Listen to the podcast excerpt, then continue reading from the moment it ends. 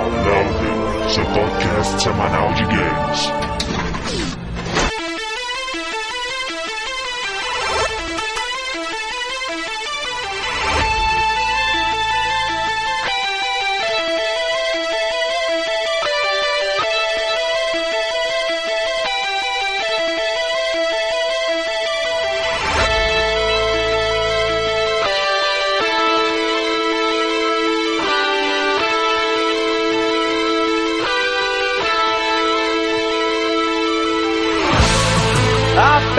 Start bem pixelado porque estamos começando mais um episódio do podcast Downloading e esses são os nossos participantes de hoje. André, Pixel Rios, Motherfucker aposentado level 1 e o que importa é o que você tem por dentro, tá bom, seus insensíveis? Assim, o seu hardware, né? Fernando, país subdesenvolvido level 0. Sou tão desatualizado que enquanto o mundo inteiro está na crise dos videogames, eu estou na era de ouro. A crise chega com lag. Excelente, né? Brasil, zil, zil, zil. Slash Rick, historiador level 10 e até na história dos videogames quem ganha conta a história. Em todo lugar, né? Acabou que eu tô falando? Pablo, dama level 27, e eu só pra dois homens na minha vida, pro André e pro Fernando. O Fred não quis me porque ele é um frouxo.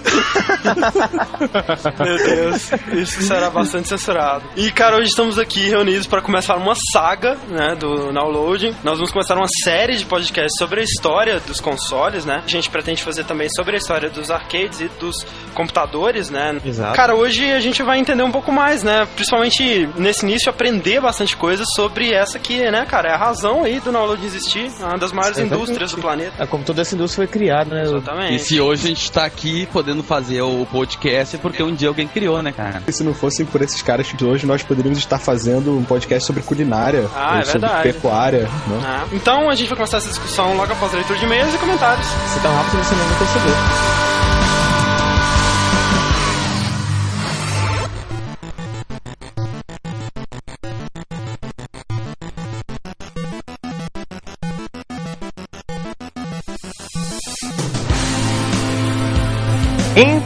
Para mais uma leitura de e-mails. Estou aqui com o Pablo. Olá, Fernando. Segundo cast sobre armas foi muito bem aceito, né? Uhum. pessoal gostou. Milhares de e-mails recebidos sobre o cast, né? Milhares de e-mails dando su- sugestões de armas. eh, Cada arma que a gente nem tinha pensado, né? Apareceu ali ou outra. Também nos comentários, muita gente falando de, uma arma ou outra que marcou, né, pra ele. E aí, Ó, pra quem não, não, não conhece ainda, né? Pode ouvir o nosso terceiro round, que é o primeiro round sobre armas.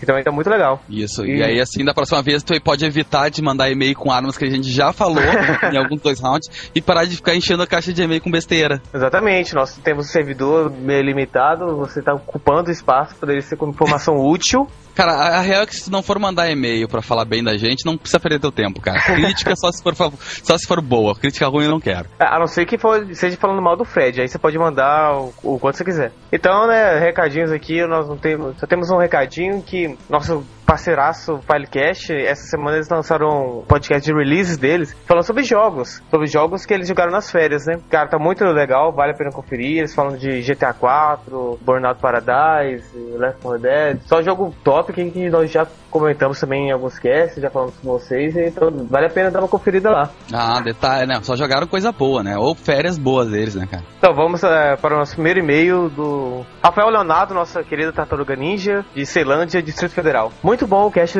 35, muito bom mesmo. Estão de parabéns, mas me decepcionaram ainda ao não fazer o cast Street Fighter. E eu queria com- comentar sobre uma habilidade que também é uma arma no Kami. Quando jogo pela primeira vez, ela custa um milhão eh, da moeda do jogo. E a habilidade barra arma de mijar em seus inimigos e extrair mais facilmente o item deles. Me sinto um pouco frustrado em relação a esse jogo, porque tem uma habilidade que custa 2 milhões e só pode ser conseguido pela segunda vez que você joga o jogo. E é deveras triste, porque o câmbio é muito grande. Um abraço gigante a todos. É mesmo, cara. Essa arma, ela, cara, é muito boa. Eu não entendia qual que era dele. Que você vai lá Cara. comprar, tá na descrição dela. A, a última arma pra você humilhar seus inimigos. E você pega Cara, é, e mija é, é uma humilhação. É uma realmente eu, eu- humilhação. eu não sabia disso, cara. Eu não, eu não cheguei a comprar essa arma. Pra mim, isso é uma baita uma surpresa. Até assim, sei lá, me decepcionou um pouco porque eu achava o Kami todo bonitinho, todo pomposo. Sabe dizer uma coisa? Como é que ela. Como é que. Já que ela é uma loba, como é que ela mija? Ela levanta a patinha? Exatamente, cara. Ela levanta a patinha e mija. Isso é muito estranho. Porque já como ela é uma loba, ela deveria dar uma agachadinha. Cara, bizarro, hein? Okami tem muitas revelações que ninguém sabia ainda, cara. Exatamente. Todo mundo achando que é uma loba, uma loba, toda aquela coisa cultural, né, de Japão, do Okami. Sabemos que ou, ou porque é uma deusa mesmo e consegue mijar de levando a perna. É. Habilidade exclusiva de Deus, mijar levantando a perna. Exatamente, vai ver os deuses, as deusas do Olimpo também mijam em pé, né? Eu nunca soube. Enfim, né? Obrigado, Rafael Leonardo, por, por seu e-mail. Continue treinando com o Mestre Splinter e fazendo nossa historinha com os cavalos ninja. Essa você que vez não- me desenha, me desenha. Eu fiquei puto, cara. Ele desenhou só cinco e esqueceu de mim, cara. Cara, não, até comentei isso com o menino. Sabe o que eu tô achando? Que aquele último é você. E você ia entrar no computador, só que aí veio os, os cavalos ninjas e atacaram o seu computador. Por isso que você não tá ali no meio. Ah, cara, eu sou aqueles coadjuvantes que duram 5 segundos no filme e morrem no início. Não, cara, não quero. Vai refazer essa historinha, não, cara, senão a gente não lê mais e-mail. Ah, para com isso. tá, vou ler, vou ler o próximo e-mail então. Meu nome é David, tenho 31 anos e sou de Fortaleza. Esse David, gente, é aquele DVD que tá sempre no. Quem não participa tem que participar do chat do downloading lá, que o Vitor criou pro pessoal. Voltando ao e-mail do David. Do caralho, último cast. O cast mais legal de vocês, na minha opinião, são os que vocês ah, se concentram mais em se divertir e menos na seriedade ou na informação em si. Vamos aos comentários. A história do Sonic Boom e do caça supersônico vem desde a época do World Warriors. Não é novidade dos tempos pós-filme. World Warriors, se eu não me engano, é aquele jogo da SNK. Não sei, posso estar enganado. Mas enfim. Segundo ponto. Falando das colheres assassinas, não seriam elas os shurikens dos cavalos ninjas? Mas se as colheres não existem, como fica isso? É, não sei. Eu não sei porque também Cavalos Ninjas até agora ninguém sabe como eles jogam jogam shurikens ou colheres, né? Porque eles não têm mãos, eles têm cascos. É. Mas E eles são ninjas, que- né? É, não, e as pessoas que receberam as colheres ou shurikens deles não estão aqui com a gente pra poder contar. Se você receber uma colher ou shuriken de um cavalo ninja, você não vive pra contar a história. A Soul River vem desde o game Blow the Homem, que é uma espada física adquirida por Caim. No jogo Soul River, o Raziel consegue o que seria o espírito da Soul River, depois de lutar com Caim. O que descobre-se mais tarde é que, na verdade, a Soul River é o Raziel. Quanto ao Raziel se alimentar de espíritos, ele era um vampiro, filho de Caim, e quando o mesmo destruiu Raziel, foi salvo tornando-se um... Caralho, bota vírgula nessa bosta, infeliz! Caralho, quando o Raziel se alimentou de espírito, ele era um vampiro, filho de Caim. E quando o mesmo destruiu Raziel, foi salvo tornando-se uma espécie de espírito. E como tal, passou a ser uma um devorador de espíritos ao invés de sangue. Espíritos, espíritos, espíritos, espíritos, espíritos, Raziel, Raziel. É, deu pra Tem entender. espírito e tem. Raziel. E tem alguma Isso é coisa importante. com uma espada, não sei qual, mas. o cachecol do Shinobi é feito de uma tira da capa do Spawn, hahaha, uma piada muito boa. Tenta de novo. Ao André Magin Leonard. Out of This World teria sido só mais um joguinho em plataforma poligonal. Ele foi o primeiro jogo poligonal. Primeiro, então, tu- e tudo em caixa alta ainda. Antes de, de Out of This World não existia o conceito de jogo poligonal daquele tipo. Cara, mentira. O primeiro jogo poligonal que existiu foi o iRobot, lançado para Atari em 83, o arcade, tá? E isso a gente sabe bem, porque a gente teve que estudar a história do videogame pra esse cast, e nós estamos careca de saber disso. Então, tu, com licença, Google pra ti, cara. E aí Toma ele essa. É, Não, é, tem que tomar, aprender a não falar merda. Comigo é assim. Aí ele termina com bem, é isso, Pablito Sama. Quero mandar um beijo pra minha mãe, pro meu pai, pra você e pra toda a super galera do chat. Pois é, mas ele- como ele disse, né, ele, ele prefere esses casts nonsense, então não sei se ele vai gostar do, do cast de hoje, né? Que é um cast histórico e que o que todo game, pelo menos, tem que ouvir falar, né, cara? A história dos videogames. É, com certeza, cara. Eu acho que não é. Você, ah, não, gosta de cast nonsense. Até porque a história do videogame vocês vão conhecer um velhinho que ele inventou umas coisas lá que é mais nonsense do que ele não existe. Sim, e que nós demos valor, o valor apropriado a ele, o que o mundo É. não fez, né? É, na download, o primeiro que deu valor a quem devia ter valor. E vocês também deem valor a ele. Próximo e-mail, então, do nosso desenhista favorito, Manuel Braga. Olá, meus não, caros peraí, amigos. favorito, favorito de vocês. Alguma vez ele desenhou alguma coisa de mim? Não, hoje, eu tô, também- hoje eu tô de mal com esses caras que desenham as coisas do download, cara. É mesmo, ele também nunca desenhou nada de mim. Você não é mais meu desenhista favorito, tá? Vai continuar desenhando. Ô, velho, ele tem uma tara pelo Fred. Uhum. Eu não queria falar nada, mas ele tem uma tara pelo Fred. Tá, eu, eu E- concordo. E assim, ó, até se quiser pegar o Fred pra ele, levar embora, morar com o Fred. Olá, meus caros amigos do Downloading. Faz um bom tempo que eu não tenho mais internet em casa, mas graças ao meu grande amigo Marcos, um abraço pro Marcos, então, né? Ô, grande Marcos, um beijo pra ti, cara. Que vem baixando os casts pra mim, eu não estou ficando sem ouvir o melhor podcast de games do Brasil. E eu diria mais, eu diria que é o melhor podcast de games do Brasil com o nome Downloading, né? Só pra Isso, deixar claro. ressalto. Demorou, mas finalmente tivemos mais uma versão do incrível podcast de armas. E que bom que o arsenal desse cast contou com o Pablo. Por favor, sempre grave com ele cast desse tipo. Aí, Pablo, mais um fã seu, hein? Manuel Apesar Braga, de que ele não, não desenhou você ainda, mas, mas ele é seu fã. Cara, eu só vou botar ele na listinha quando sair um desenho com nós dois, cara. Nós dois abraçados ainda. Botei o asterisco aqui do lado, pode continuar. Pablo, Diego e Rick para apimentar a quantidade de absurdos que vocês poderiam citar. Vou ressaltar um ponto em questão que é o uso da serra elétrica em um jogo de videogame. Por que sempre é mais legal utilizar uma serra elétrica para matar os inimigos? Para explicar a, a resposta dessa pergunta, primeiro vamos analisar uma das mais básicas armas de jogo FPS, uma arma cortante. Quando você tem uma arma cortante, simplesmente atravessa ou perfura o corpo do inimigo, depois ele grita, cai no chão cortado ou mutilado. Mas graças à serra elétrica, ela não corta o inimigo de modo rápido e sem graça. Você vai perfurando o seu oponente aos poucos e causando muitas dores e agonia até o corpo dele caia morto e mutilado. Pô, cara, eu tenho muito medo da Manoel Praga. né? Se tiver uma faca de serrinha por perto, eu não fico com ele não. Nem pensar, cara. O guri é perigoso, velho. Eu não amo com ele no recreio nunca mais. Devido a essa sensação sádica de ver seu inimigo sendo morto aos poucos e sofrendo, é o que faz a serra elétrica ser muito mais irada para se utilizar no jogo. Enfim, aí ele ele acaba mandando o desenho do Fred. Como assim, cara? Mais um. Cara, o Fred. Mais ele- um desenho do Fred. Sério. Ele tem um, um book, tipo book fotográfico, aquelas de modelo, só de desenho de leitor, cara. E um, um capítulo inteiro só dedicado ao Manuel Braga. Já que o Fred falou, né, que ele é uma menininha de 13 anos que é mudante. aí está, né? Você fala as coisas. Você não pode soltar essas coisas assim no, no meio de podcast, porque que as pessoas têm muita imaginação e acontece isso. cara, e o pior é que tá parecido com o Fred, cara. Que absurdo isso, cara. cara que absurdo. Vai estar aí no links pra vocês, né? Conferirem também. Que eu ver o Fred, eu vou eu vou imaginar ele assim, não vou conseguir. Mas é, obrigado pelo seu e-mail e por, por, por dar essa visão do Fred pra nós, né? Manoel Braga. Continue mandando e-mails, fazendo desenho de outros integrantes também, né? Porque só o Fred já deu, né? Bom, meu segundo e-mail então. Vou vou ler o e-mail do Igor Beltrão.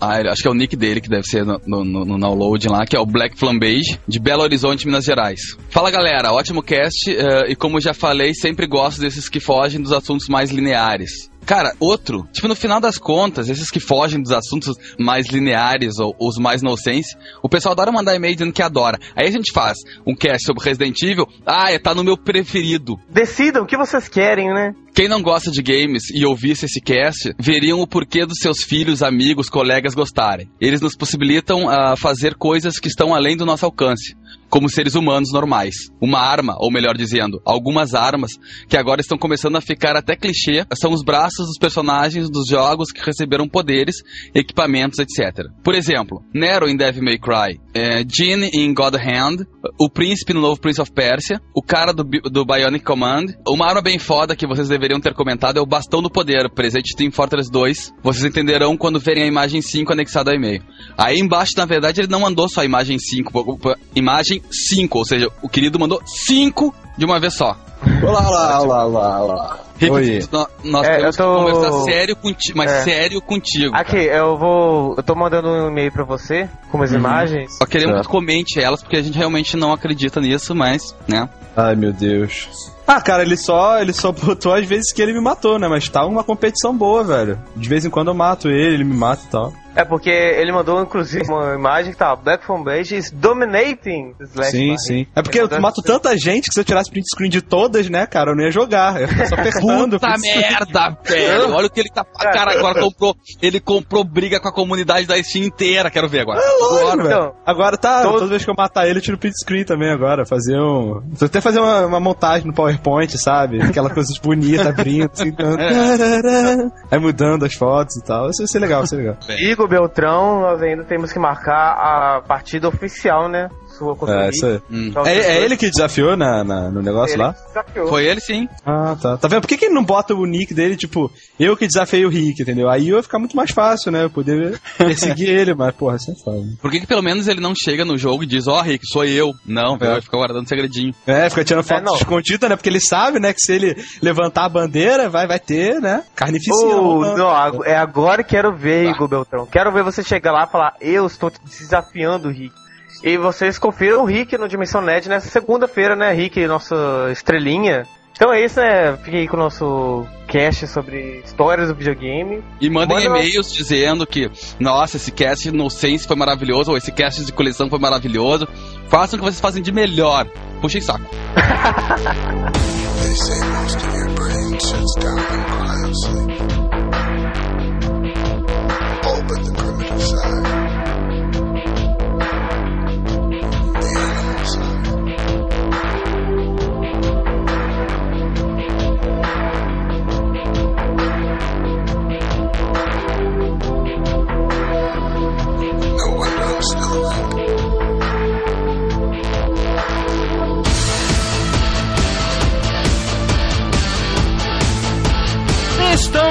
volta! Olá, pessoas. Olá. Olá, ser. É, nesse podcast a gente vai falar né, das duas primeiras gerações, do início até o Crash, de 1983 ou 84. É, não tem uma coisa certa. Mas vocês sabem me dizer que geração nós estamos agora e o pior, quantos bits essa geração tem? Pois é, né? Dizem que é a sétima, né? Mas enfim. É, mas o número de bits eu também já me perdi, tá, Ah, cara? Eu não sei total. mais dizer. Ah, cara, são muitos. É mais de oito, eu acho. Eu acho que é.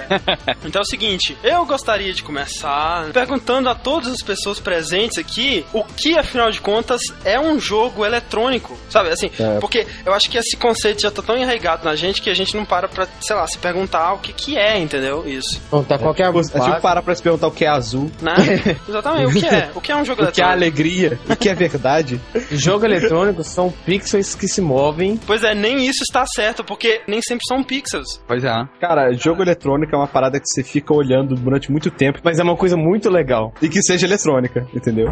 Acho que um jogo eletrônico, né, se diferencia dos outros tipos de jogos pelo fato de você não ter um contato físico com a coisa que você está interagindo, né? É uma parada realmente eletrônica, virtual, né, nesse sentido. Então o Wii ele tá tentando desconstruir isso. Não, porque nem isso. Você interage com o controlador. Com a parada que você realmente está controlando, você não tem interação. O que tá acontecendo dentro da TV, né, cara? E assim, É. acho que o que chegava mais perto disso na época era as máquinas de pinball, talvez, que não deixava de ser um- uma caixa, né, que você olhava de fora e interagia através de botões, mas de qualquer forma aquilo era físico. E a diferença de um videogame é que você interage com aquelas paradas que estão dentro de uma caixa que você não pode tocar eletronicamente, né, através de impulsos elétricos, seja lá o que for. Cara, eu tô tão feliz do Fred não estar nesse cast que ele já vai começar. Não, mas isso também é físico. Por É, pois é, Impulso né? elétrico.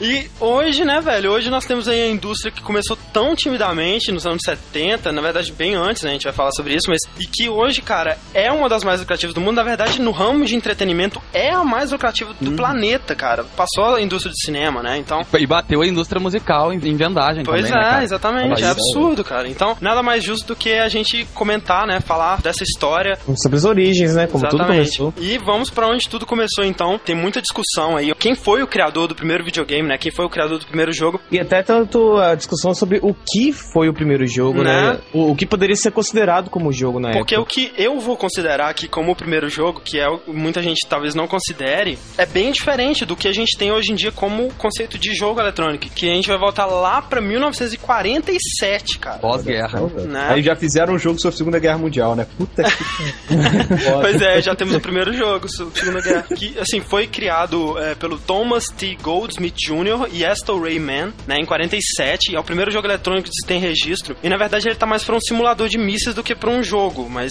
de qualquer forma, é um jogo, porque você pode jogar aquilo sem compromisso, não vai destruir uma cidade, nem nada do tipo. E ele usava um CRT, né, que é aquela tecnologia que foi usada por muitos anos em TVs e agora tá ficando defasada, né, que é o tubo lá de raios catódicos e tal. Ele usava isso pra posicionar pontos numa tela através de coordenadas. Então você tinha o controle do posicionamento dos mísseis, da velocidade deles, da curvatura, e você lançava os mísseis em alvos. Esses alvos eram posicionados nessa tela através de máscaras, né, de desenhos que você colocava em cima, porque não tinha como você gerar esses gráficos. Então eles faziam desenhos por cima da tela, que eram os alvos, e eles tentavam acertar esses alvos com os mísseis. Então esse era o primeiro jogo, basicamente. Ô, André, mas como é que se chamava isso aí? Não tem nome, é um simulador de mísseis. Cara, Pouquíssima gente considera isso, porque tudo que se tem sobre esse jogo é uma patente que os caras fizeram. Não tem imagens do equipamento, não tem imagens do jogo sendo rodado, nada disso. entendeu? Não tem uma screenshot em alta resolução, né?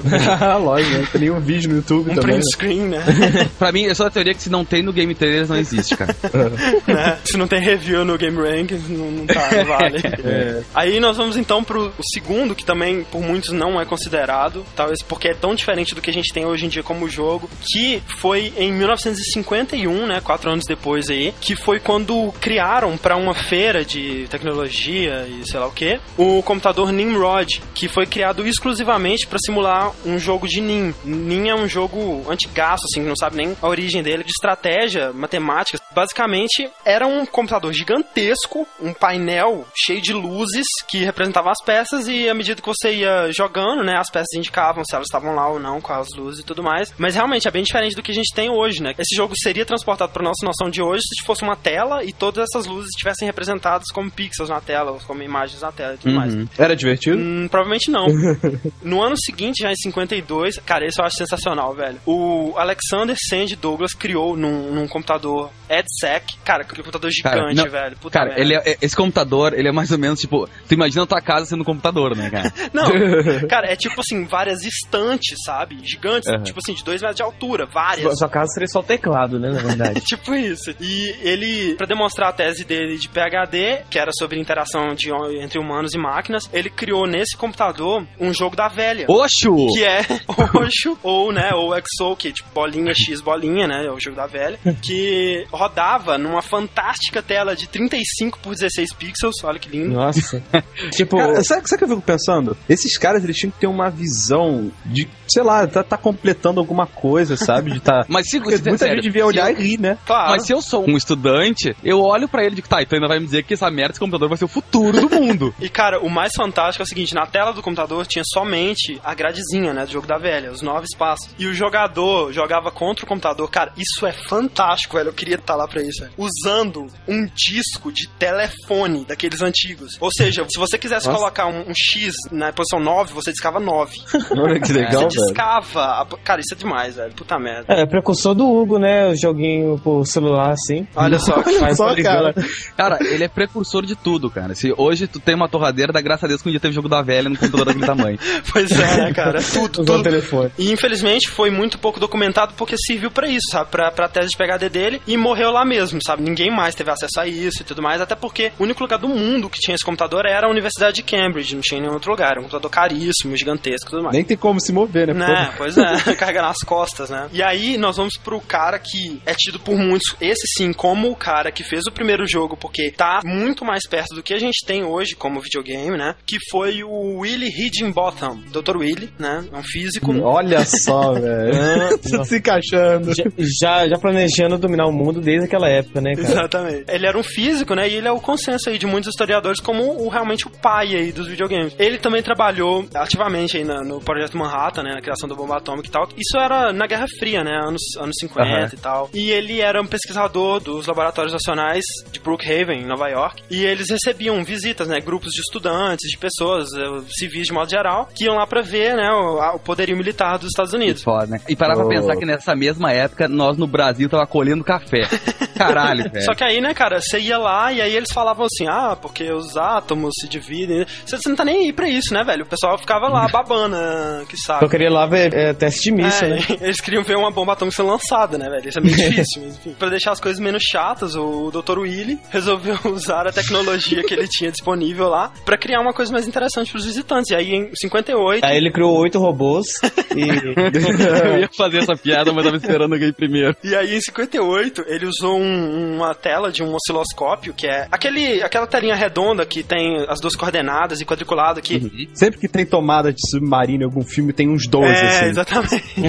tipo isso. E um computador analógico que processava os dados. E aí ele criou um jogo bem simples, bem simples mesmo, de tênis para duas pessoas, chamado bem corretamente de Tennis for Two. Com certeza, os primeiros gráficos vetoriais da história, né? Porque a tela do osciloscópio exibia gráficos vetoriais. E era o seguinte, o jogo basicamente tinha uma quadra de lado, ou seja, um risco no chão, uma rede, que era um risco para cima, no meio, e uma bola, que na verdade era um quadrado, que respeitava as leis básicas de física, tipo gravidade, aceleração, ia pro lado pro outro e tal, e dois controles que eram caixas metálicas que tinham chaves, uma chave que você gira. Potenciômetro. Olha que É nome disso. E um botão que você usava pra bater na bola. Então, chegavam duas pessoas lá, ficavam jogando, era super divertido. Foi um sucesso por bastante tempo. Mas o nosso Dr. Willy não percebeu o potencial do seu projeto, não registrou, não fez nada. E aí, em 59, no ano seguinte, já eles acabaram com o jogo, provavelmente pra colocar uma coisa mais interessante no lugar, e ficou por isso mesmo. É que também, né, o pessoa que tá pesquisando bomba atômica tinha que fazer alguma coisa mais interessante do É. que ficar fazendo joguinhos. E eu né? tenho muita pena do nosso Dr. Willy, porque ele morreu somente em 1995 e ele assistiu toda a era de ouro cara. dos videogames. Caraca, né, cara? 95! Em 95 ele morreu sem saco, sem os braços, ele foi comendo aos poucos. Ah, cara, Quando pô. saiu o Playstation foi a última chance que ele tinha de se comer, né, cara? Se ele tivesse sorte, ele já tava com Alzheimer, não lembrava de nada. Nossa, tomara, velho. Porque imagina, ele vê tudo. Cara, eu, ele deve ser daqueles mendigos que ficavam correndo velho, bêbado pela rua, dizendo, eu inventei um videogame, eu inventei um videogame. Coitado, né, velho? Aí ele passando, ah, tá bom, né? Tá. E é. coitado, né, velho? Ele atualmente só é lembrado pela participação que ele teve na criação da bomba atômica. né? Mas ah, é que faz sucesso, imagina. Tu faz um videogame lá, aí tu chama os caras do, do exército lá. Aham, e eu posso tocar essa caixa em cima de alguém, eu vou matar alguma coisa. Não, é só um tênis. Ah, ok, dois tapinhas nas costas. Vai pra casa, vai dormir. Então, aí já entramos pra outra polêmica, né? Porque no site do MIT consta que eles foram os primeiros a criar um jogo eletrônico da história. Em 61, é, eles ignoram o Dr. Willy e todos os outros antes, né? Claro, né? Tipo, foi aqui, então é meu, né? Claro. É, com certeza. Por muito tempo que eu soube, realmente, eu sempre, tipo, tive na minha cabeça que o primeiro jogo tinha sido criado pelo MIT. Não sei se é porque, tipo, conte uma história 100 vezes e ela só na verdade, mas enfim. Cara, quem conta a história é quem ganha, né, velho? O cara não Né? registrou, rodou, velho. Não tem essa. Rodou, tá, tá. Então, é, em 61, uma equipe de estudantes do MIT, que incluía o Steve Russell, que foi desses estudantes o mais famosinho, assim, ele criou num computador PDP-1, que era tecnologia de ponta na época, e ele tinha, assim, fantásticos, cara, inacreditáveis 4 kilobytes de memória e um processador de 18 bits. Ele criou o jogo Space War, exclamação, né? É, não, não é, não é Space War, é Space War! E, cara, é muito bom, assim, você ver o Space War, né? Tem ainda como você jogar ele. Existe até uma versão pra Windows mesmo, que refizeram bem fielmente, assim, ó, que eles criaram lá em 61, inclusive tá nos links aqui. Mas é, não, todo mundo, tirando o Fred, já jogou Space Wars na vida. Nossa. Claro. E é muito interessante você notar que, tipo, os caras foram totalmente pioneiros, né, velho? E, assim, os conceitos do Space War, cara, são muito evoluídos pra época, sabe? São conceitos, assim, muito interessantes. Muito, é um jogo muito bem feito. Você vê que quando a coisa ficar popular mais pra frente, né, quando a gente entrar na parada mais comercial mesmo, quando todo mundo tenta entrar na indústria, você vê que o nível cai pra caralho, né? Então, Não, é assim, porque, né? é, pra começar, eles eram da MIT, né, Pois cara? é, exatamente. Os caras físicos. Eles já eram de alto nível pra caralho. Bons tempos em que pra você criar um jogo você tinha que ser formado em uma das melhores faculdades do mundo, né, velho? Né, velho? Exatamente. O jogo era pra dois jogadores, cada um controlava uma nave no espaço, e uma tinha que destruir a outra. Você atirava, as naves giravam, aceleravam, assim, e obedecia a lei da física, ou seja, você acelerava, a nave não ia com velocidade constante, ele ia acelerando. E, cara, o mais interessante é que no meio do cenário tinha um sol, ou um buraco negro, sei lá, enfim, o que você interpretar daquilo, que tem um campo gravitacional que influencia todos os objetos do cenário. Você tem que matar o seu adversário se desviando do campo gravitacional dessa coisa, que senão ela te suga e te mata. E sabia que esse jogo, na verdade, ele foi um desafio pro Rush quando ele chegou, né? É, Quando o computador chegou, ele era um concorrente melhorado do TX0. E aí fizeram um desafio pro pessoal que ia trabalhar com ele pra demonstrar o potencial desse computador. E esse Aham. desafio tinha três regras. Ele tinha que mostrar a, a capacidade que o computador tinha, tentando tirar todo o potencial dele. Ele tinha que ser interativo. E esse interativo não é só questão do, do pessoal mexendo e, e jogando nisso. Ele tinha que ser interativo a ponto que cada vez que tu jogasse, as coisas mudassem. Olha só, cara, aí Director no jogo. velho. Porra, fantástico. e foi isso, né? Serviu um pouco pra provar assim, o potencial do PDP-1 e também pra atrair visitantes, né, pro MIT e tal, o pessoal ia lá ver. E esse jogo ele é muito popular, ele influenciou vários outros jogos, né, pra frente, inclusive um dos primeiros projetos aí do Bushnell, né, foi clone na cara de pau do Space Wars. Rola de falar também que é, em 71, 10 anos aí depois do Space War, o Bill Pitts e o Hugh Tuck, eles criaram o Galaxy Game, que era uma versão melhorada, assim, ampliada do Space War, que foi o primeiro jogo ou computador, arcade ou qualquer coisa operado por fichas. Então, eles disponibilizavam um público lá, você colocava uma ficha de, de sei lá, 25 centavos e você jogava o jogo. Mais pra frente ele foi modificado pra permitir até oito jogadores ao mesmo tempo. Olha só, primeiro lan house do mundo.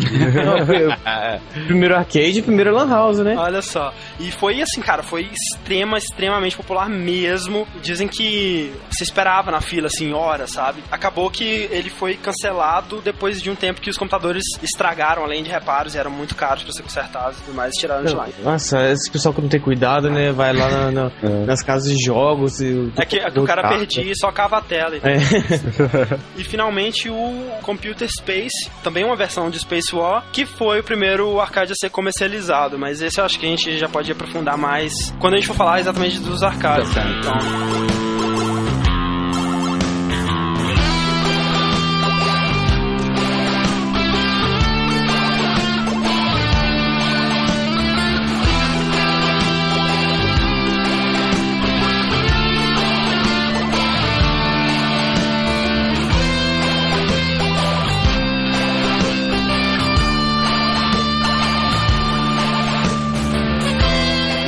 1968, Ralph Baer, ele, ele era alemão, né? Saiu da Alemanha fugindo da guerra para os Estados Unidos. Os Estados Unidos fez ele voltar para a guerra, com alistamento e tudo mais. E voltando, ele finalmente foi o pai dos consoles, né? Só pra quem não sabe quem é o Ralph Baer, ele, além disso, além de ter feito o primeiro videogame, ele ainda é o pai de um jogo que todo mundo nos anos Oh, 80 é verdade. ama, que é o Gênesis, cara. Gênios, é verdade. Ou Simon, né, lá fora. É, o Simon lá nos Unidos. Sensacional. E não só isso, né? Ele criou outros, vários outros brinquedos também. Ele trabalhava com isso, né? É, não, de- E depois, quando ele voltou da guerra, ele trabalhou em um projeto que seria. Que o que a gente tinha até agora eram jogos já com a tela, no computador, com a tela tudo. E você vê que até então, né, velho, isso não era nada acessível pro público mesmo, assim, Isso. tirando alguns casos como esse que o pessoal do MIT, mas de qualquer forma você tinha que ir lá na universidade, você provavelmente tinha que ser um estudante pra você poder usufruir disso, então não era uma parada que era acessível pra pessoa comum, né? Provavelmente Até muitas porque- pessoas não, não conseguiram nem chegar perto, né? Até tu, pra tu ver que, assim, ó, o computador custou 120 mil dólares, que já é uma grana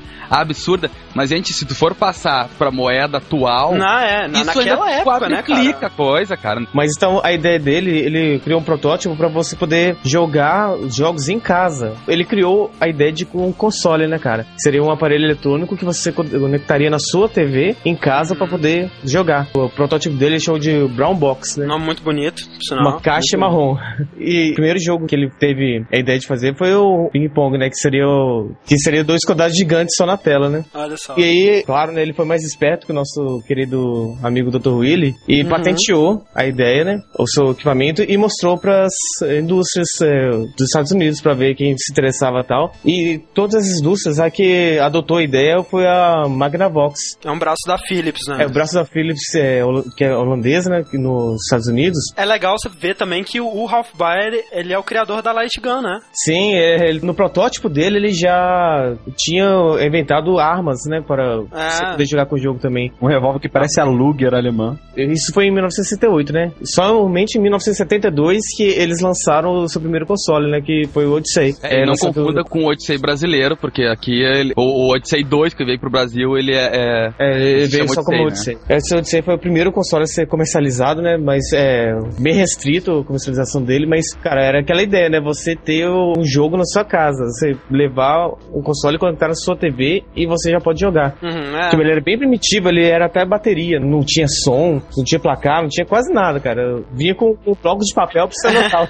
Vinha com bloquinhos, né? velho? Ótimo. Eu acho que ele tinha 12 jogos no total. E ele vinha com máscara colorida que você pregava na TV pra você poder jogar os jogos. Tipo, É, porque ele não tinha como gerar gráficos. não tinha né, gráfico, ele só gerava os pixels e você controlava aquele pixel na TV, né? Movimentando de lado pro outro. Por isso que tinha os 12 chips diferentes. Que na verdade eram jumpers, né, cara? Que você colocava e ele alterava os circuitos lá e tal. Eles Você pode contar isso como um cartucho? Não, né? Pois é, Não, al- ainda não. Algumas pessoas contam, mas é muito primitivo pra ser considerado cartucho, né, cara? É muito É devagar, porque, não- é porque a ROM não vem no jogo, no É. cartucho, né? Na verdade, o Ah. cartucho tem esses jumpers que modificam aquela ROM pra agir de acordo com o que o jumper manda. É, tá? o que, ele, o que ele mudava, na verdade, tipo assim, não mudava, sei lá, não tinha texto, sabe? Não tinha nada. Ah, o sim. que ele mudava era, era o comportamento daqueles pixels que você ia controlar de maneira diferente de acordo com o jogo. Aham. Esse comportamento tava tudo programado dentro do jogo já. Isso aí isso era tipo a chave, né, Dentro- cara? é, como se fosse Justamente. chavezinha. Junto com esse primeiro console veio os periféricos também, né? Para você poder jogar os jogos. Tinha um rifle, né? Que você comprava separado. E também tinha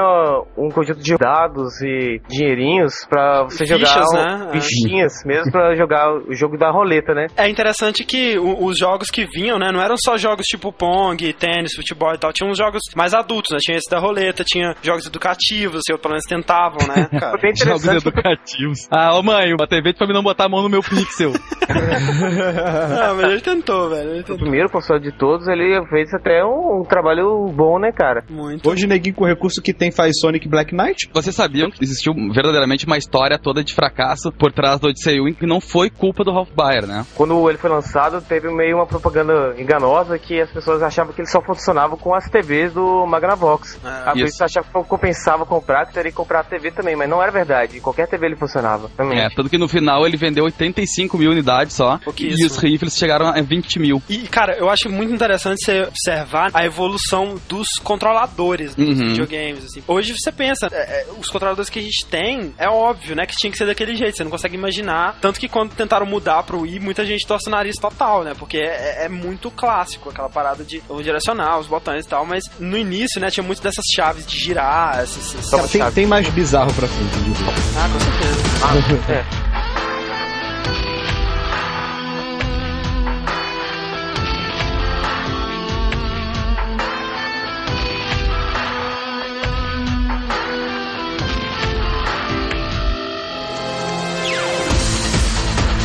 Em 73, o Nolan Bushnell, que todo mundo conhece, né, que depois virou o pai da Atari, ele foi estudante da Universidade de Utah e ele era viciado no Space War. Ele achava que aquilo realmente ia virar uma febre. Hoje, assim, é difícil até pra gente pensar o que que você pensaria naquela época se alguém tivesse com a ideia dessa, né, cara? Cara, é até difícil você fazer uma metáfora pra algo de hoje em dia, né, cara? ah, Porque... não, é muito difícil, é muito difícil mesmo. Tem, né? Pra vocês terem uma ideia, na viagem do Nolan, ele, como ele era apaixonado por Space War, ele pensou assim: eu tenho que levar isso pro público, entendeu? Aham. Só que, cara, vou ter que fazer um jeito de baratear o computador pra conseguir que todo mundo possa jogar essa brincadeira. E aí ele viu que era praticamente inviável baratear um custo no computador de cento e poucos mil, a ponto que cada boteco de esquina tivesse um. Então ele fez contrato com o Bill Nutting, que era o dono da Nutting Associates, pra construir o que seria o necessário pra poder fazer um jogo onde eles pudessem pôr em na lanchonete no que for. Nessa época ele não tinha nem ideia de fazer um console, né? Ele não tava Nada. nem- A ideia dele era, era só conseguir popularizar a, a jogatina eletrônica, né? Fazer aquele Space Wars, né? Sair daquela coisa obscura Isso. pro mais pro público, né? Ah, não popularizar mesmo. né? Aí ele, esse cara disse, olha, seguinte, eu te dou o dinheiro, tu monta o que tu conseguir montar, eu vou ficar te vigiando e vamos ver o que a gente consegue com isso. E aí, não, a primeira coisa que ele fez foi tentar, então, junto com a, a ajuda de um amigo dele, Ted Dabney, ele resolveu abrir uma empresa chamada Sizig, ou Sizig, mas aí descobriu que já tinha, cara, o nome mais idiota, já tinha uma Como, empresa né, com. Como assim já tinha alguém registrado? Mas eu acho que tem alguém que fica registrando os nomes da empresa só de sacanagem, não, não abre nada. Mas enfim. E aí, como ele era viciado num jogo japonês chamado Go, Olha aí de novo, Olha que cara. bonito. eu não sei se ele tinha algum O dano. Go persegue todas as grandes mentes por trás dos games. Eu não sei se a gente não joga Go, cara. A gente tem que começar É. a jogar. No Go, assim como no xadrez tem o cheque, no Go, tu grita Atari. Ah, então, que foda. Grita não, né? Necessariamente, Eu, né? eu grito, eu Ah, grito. desculpa, tu grita, velho. É que nem truco. Tu, no truco, tu, truco, marreco. Tu sempre grita, cara. Ele criou essa empresa e aí desenvolveu o primeiro jogo que ele chamou de Pong. A minha vida inteira eu jurava que a Atari era japonesa. Pois ah, é. mas é comum, cara. E a gente vai ver, né, cara, que ao contrário do que muita gente pensa, né, e ao contrário do que, né, a gente viu, né, na nossa vida, assim, principalmente o pessoal que nasceu mais pro final do- dos anos 80 e tudo mais, que o Japão só foi entrar mesmo nessas jogadas de games bem mais pra frente, né, velho? Não foi Claro. tão assim, né? Mas em off aqui, cara, a SEGA, é a SEGA foi feita por um americano, cara. Mas como o Pablo disse, eles fizeram o Pong, mas na verdade quem fez foi o amigo dele, o Alan Alcorn. O Nolan chegou pra ele e falou que ele precisava de desenvolver um jogo, deu a ideia do Pong em si, e falou que eles tinham um contrato com a General Electric, e tinha que desenvolver o jogo em tanto tempo e tal. Só que era mentira, ele nunca tinha esse contrato nem nada, era só pra botar pressão. Mas aqui, ô, ô, Pablo, qual que é a diferença do Pong pro tênis do Odyssey? Ah, essa é a grande desgraça da vida do Nolan, que eu acho que até hoje ele bate com a cabeça na parede. Na verdade, o esse Alcorn, que ajudou ele, ele ajudou na criação, no desenvolvimento do tênis pro Odyssey, que foi lançado algumas semanas antes na, na feira de produtos eletrônicos norte-americanos. Ah, tá. Então, grande parte da ideia concebida veio do Odyssey 1. Ah, tá. O Pong em si, ele era muito parecido, né? Acho que a grande sacada é que ele tinha aquele contador gigante em cima. Uhum. Ele encerrava a cada 15 pontos. Em uma entrevista, o Nolan falou que ah, o ponto essencial que fez eh, o Pong ser diferente é que eles fizeram que quando a bola batesse em cada parte da barra, ela saísse com um ângulo diferente. Então, Hum. você bater no início da barra, ela sai com um ângulo. Agora, se você bater lá em cima no final, ela sai com outro ângulo. Já no tênis, não. No tênis, tênis, ela já ia mais certa. Ah, tá. Então, aqui pra gente encerrar o assunto, até porque isso aí vai ser discutido no cast sobre arcades, né? Uhum. Duas semanas depois de pronto, o, o arcade, eles tinham que testar isso aí. Eles mostraram pro cara, o cara aceitou, e eles resolveram deixar num bar que existia na Califórnia, chamado Handicap Tavern, e deixaram. Ó, tu vê aí como é que vai ser, como é que vai as vendas, e depois nos dá o retorno. Duas semanas depois eles botaram o jogo lá, o Alcorn recebeu uma ligação no meio da noite do dono do bar, dizendo, velho, vem pra cá que a máquina estragou, e nós queríamos de coração que tu conseguisse consertar essa máquina pra gente. e aí o, o Alcorn foi correndo no meio da noite lá pra ver o que, era, qual era o problema, e aí ele descobriu que o que travou a máquina é porque tinha muita ficha engasgada na porcaria. Nossa, velho. dinheiro. Eu abria, pegava o dinheiro e falava, consertei. E ia embora, tá ligado? sabe? E é claro, depois que viu todo sucesso, né? A Magnavox processou a Atari, que infringiu a, a- a- a patente do Ralph Baer lá pelo tênis, e conseguiu ganhar 700 mil dólares naquela época de indenização. Olha só. E isso já então é o Dr. Wily se deu bem um pouquinho, né? O Dr. Wily foi bem lá atrás, não. O Dr. Wily já morreu aí. Não, não morreu ainda não. Não, morreu não. Tá É. vendo? Esse que é o problema. Não, Ele tava assistindo, mordendo É. a mão, assim, não tinha mais Aí mão. ele, tanto é, aí ele começou a enlouquecer. Aí começou a criar os mais oito robôs. É, é o Mega Man 2 já. E aí, em 1975, né, a Magnavox lança o Odyssey 100, né? A resposta deles pro sucesso que tava fazendo os bongs no arcade. Só que, cara, foi uma bosta. Pra começar, o design do videogame era horrível, o controle era embutido no próprio videogame. Ah, é verdade, não, não saía com fios, né? Não saía, então você deve ficar ali na frente da sua TV e só tinha dois jogos. E Um de tênis, né? Que seria o, o Pong, e um de hockey. Que seria o Pong com uma diferença só. É o, o Pong com uma vaga diferença ali. E nele eu acho que surgiu os primeiros cheaters do mundo. Porque Nossa. o placar você ah, marcava no próprio videogame. Então é muito fácil se seu amigo estiver olhando pro outro lado, você vai lá e aumenta o seu. Caraca, que, que preguiça é essa, né, velho? Dele programar uma parada pra contar os pontos, como assim? Exatamente, era muito ruim, cara. Não tinha pontos na tela, na tela só tinha o jogo mesmo. Foi um fracasso de venda, fracasso. Tanto que no mesmo ano eles lançaram o Odyssey 200, que ele era um pouquinho melhor do que o Odyssey 100, sabe? Ele podia ser jogado com até quatro pessoas. E aí, o, finalmente veio o placar na tela, né? E depois disso veio uma série de, de Odysseys, é, 300, 400, 500, que praticamente só aumentava o número de jogos ou mudava o design, não fazendo muita diferença. Nós temos que lembrar que além dos um milhão de clones, né, que tiveram, nós temos um brasileiro, né, da Filco. Telejogo. Filco Ford. Olha que lindo. A companhia de carro trabalhava junto, gente. É verdade, não, isso é verdade. Isso, cara, impressionantemente eu já joguei, cara. Isso é muito impressionante. Porra, eu tenho o meu aqui. Eu, na época, meu pai ganhou de aniversário da minha avó. Meu Deus. Foi o primeiro contato que eu tive. Obviamente que era uma época que eu lambia e babava nos controles, então não vou dizer que eu joguei muito, né? Mas ele foi comercializado no Brasil a partir de 77. Inclusive foi engraçado porque, assim, pra quem é colecionador, existe um, um valor de mercado do Odyssey que não, já não, não é muito alto, porque é engraçado, mas ele comercializou muito bem no Brasil. Uhum. Ele vendeu muito bem. Mas é engraçado porque existe uma leva deles e ninguém sabe te dizer, não dá pra tu abrir e dizer, ou tu olhar pra ele assim, por fora e dizer, cara, é esse aqui, que é colorida e, uma, e a grande maioria é preta e branca. Olha, que bizarro. Olha. Mas assim, ele tem três jogos, né? O tênis, que é o padrão Pong, né? Só que aí ele escreve como tênis. Ele tem paredão, que nada mais é, É um do que tênis o tênis. sozinho. É, na verdade dá pra tu jogar de dois. Aí tu rebate a bola e automaticamente o outro tem, a- assume o controle. É, ainda tem os controles embutidos, que a gente chamava na época de que bate-coxa. ser um- Porque tu sempre fica jogando com a coxinha colada no teu colega, né?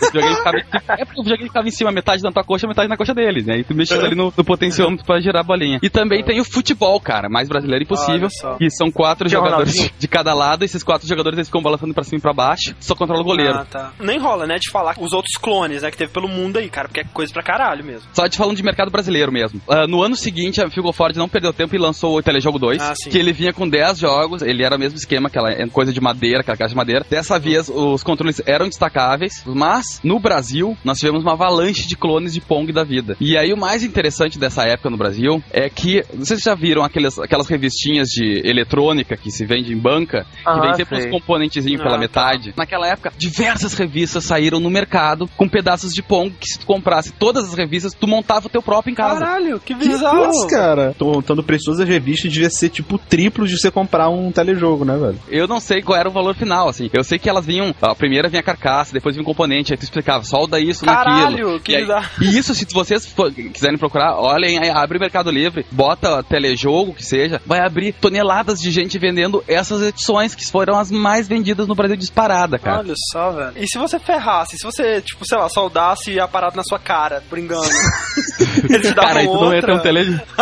Não, cara, aí tu tinha Aí, aí você ia ter que comprar de novo, né? Essas pessoas que montaram esses telejogos nessa época são as pessoas que desbloqueiam consoles hoje em dia. com certeza, né, cara?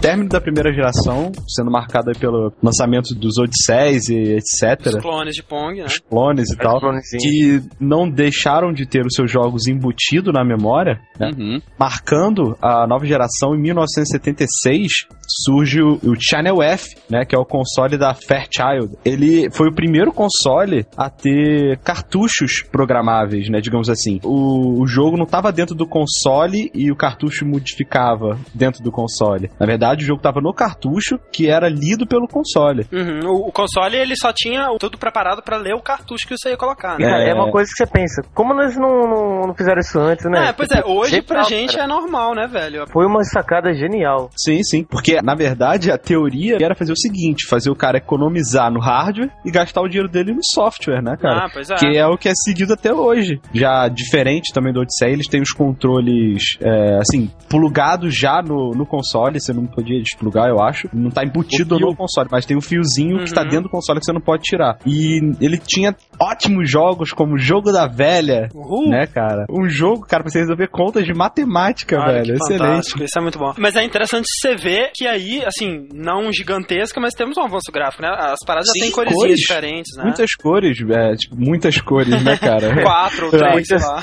É, cinza, vermelho, verde, né, cara, e azul. E aí começa também, né, aquela tendência que vai, vai ser confirmada mais adiante de você ter que imaginar bastante, né, cara, Ah, é. os pixels pra interpretar do que se trata o jogo. Desde o Odyssey, né, velho? Aquele ponto luminoso branco que você tem que imaginar que é um esqui. De qualquer forma, é um avanço já que com certeza, indiscutivelmente, marca, né, uma segunda geração de consoles. Uma coisa que pra gente hoje é estranha, mas o Channel F, ele já veio com um número fixo de jogos que, assim, não tinha third party, não tinha second party. A própria empresa, a, a Fairchild Ah, sim, ela mesmo produziu os jogos. produziu É. todos os jogos, numerou, né, o- os jogos de 1 a 20 e poucos, não sei quantos jogos eram exatamente, é mas 26. 26, né? Não, e os jogos tinham encarte, manual, É, tinha- pô, E, tudo e tinha, e tinha jogos clássicos, né? Tinha Space Invaders, tinha até jogos de ideias novas, assim, que foram aproveitados mais pra frente pelo Atari, por outros consoles também. e tal. Isso dá margem ao videogame evoluir, né, cara? Que Ah. você compra um videogame, você não fica restrito somente àqueles jogos. Você pode ter os jogos ah, mais tarde e eles podem lançar mais tarde Uhum. também. Não precisa fazer todos de uma vez, né? E tem uma coisa muito legal,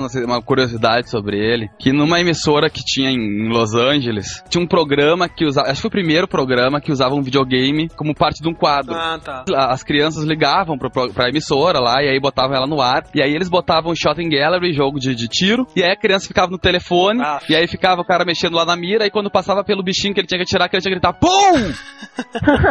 e aí o cara apertava o botão e aquilo valia um ponto. E aí no final a, a criança ganhava algum prêmio por isso. E é, foi a primeira vez que isso, é, que isso aconteceu. Só que aí puxando mais pra frente, ok? Poderia falar depois, mas vou aproveitar essa deixa. Isso aconteceu no Brasil, no SBT Olha, só. Olha, era a famosa, te- eh, aqui no Brasil chamava TV Pou, que depois virou um quadro do, do, do Bozo, dentro do programa do Bozo, que se chamava Bozo Game, mas era a mesma coisa, só que aqui no lugar de Channel F, eles usavam um Intellivision e, só. e era box. E aí o cara ficava lá quando queria dar o soco pra acertar o cara no box, falava Pou! E aí dava o soco lá, Que e aí o ótimo. Bozo te dava presente. Um presente do Bozo. Já que a gente tá no assunto de Brasil, né? Uma coisa que eu esqueci de falar é que na época do telejogo foi que surgiu aquela lenda, né? Que na verdade não era uma lenda na época, era verdade, de que videogame estraga a TV, né? Porque o telejogo, se você deixasse ele ligado muito tempo na TV, realmente danificava os circuitos da TV de alguma maneira bizarra. Ah, Deve ser superaquecimento de alguma coisa, não? É, não sei, mas isso aí que surgiu. E até hoje, sei lá, sua avó, se você ligar o videogame na TV dela, ela reclama com você. Aí eles, eles usam essa lenda urbana de que videogame estraga a TV pra atormentar todos os menininhos, né, cara? Ainda no mesmo ano, em 77, a RCA lançava o Studio 2, o videogame que era pra ser o concorrente do, do Channel F. Na verdade, tem uma coisa engraçada, o Studio 2 ele era pra ser lançado antes do Channel F. A ideia da RCA era ser o primeiro videogame que utilizasse cartuchos. Ah, tá. Queria ser o primeiro em alguma coisa, mas acabou não dando muito Mas certo. foi ideia deles mesmo ou eles mandaram essa depois? Na verdade, não. Na verdade, ele sabia do projeto já, ele já sabia um projeto do, do Channel F e tentou fazer uma concorrência de quem lançava primeiro. Mas, assim, o grande diferencial desse Studio 2 é que ele, ele era, uma- ele era um híbrido de Pong com um videogame, assim. Ele já vinha com cinco jogos na memória, só que, aparentemente, além disso, só lançaram mais 10 cartuchos pra ele. Ah, ele foi um fracasso de venda absurdo, assim. Graficamente, né, cara? Pois é, além Fala. de tudo, o gra- os gráficos dele eram muito inferiores, né, do Channel F. É, o Channel é, já tinha uns gráficos repórter, cagados, né, É. Nenhum dos dois Né? chegou a fazer um sucesso relativo de vendas, assim. Eu diria que talvez com sorte eles chegassem perto do que o Odyssey 1 fez, né? É, eu acho que até porque o pessoal talvez um pouco traumatizado, assim, com o Odyssey, porque o pessoal que comprava o Odyssey, assim, eles se divertiam, né? Aquela parada meio Uhum. Wii, assim, era super legal nos primeiros 10 minutos, mas depois era um saco. E, sei lá, eles meio que traumatizaram e demorou um pouco pra tirar esse estigma, talvez, é, essa ideia de que ter um, um videogame em sua casa, um console, era uma boa ideia, era um bom investimento. É, cara, tu imagina aquele, esses consoles naquela época eles custavam em base de 150 dólares, Pois entendeu? é. Até tu pegar a ideia de que é legal tu investir uma grana dessas numa coisa, eles foram o quintal pra, pro que depois veio, né? Eu sinto que apesar de que, sim, o Odyssey teve publicidade, o, o Channel F teve isso do programa e tudo mais, mas acho que publicidade pesada mesmo pra divulgar um console só foi ter mais depois, né? Uhum.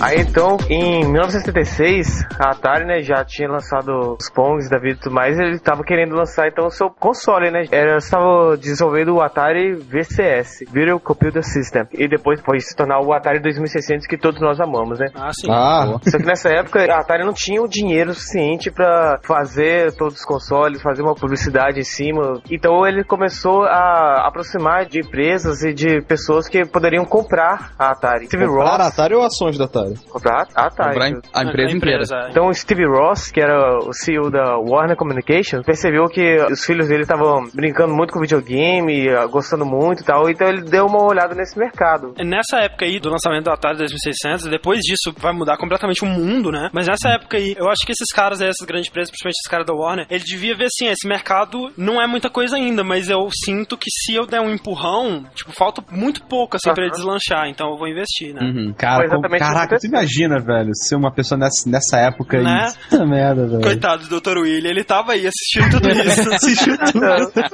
Ficou medo, né?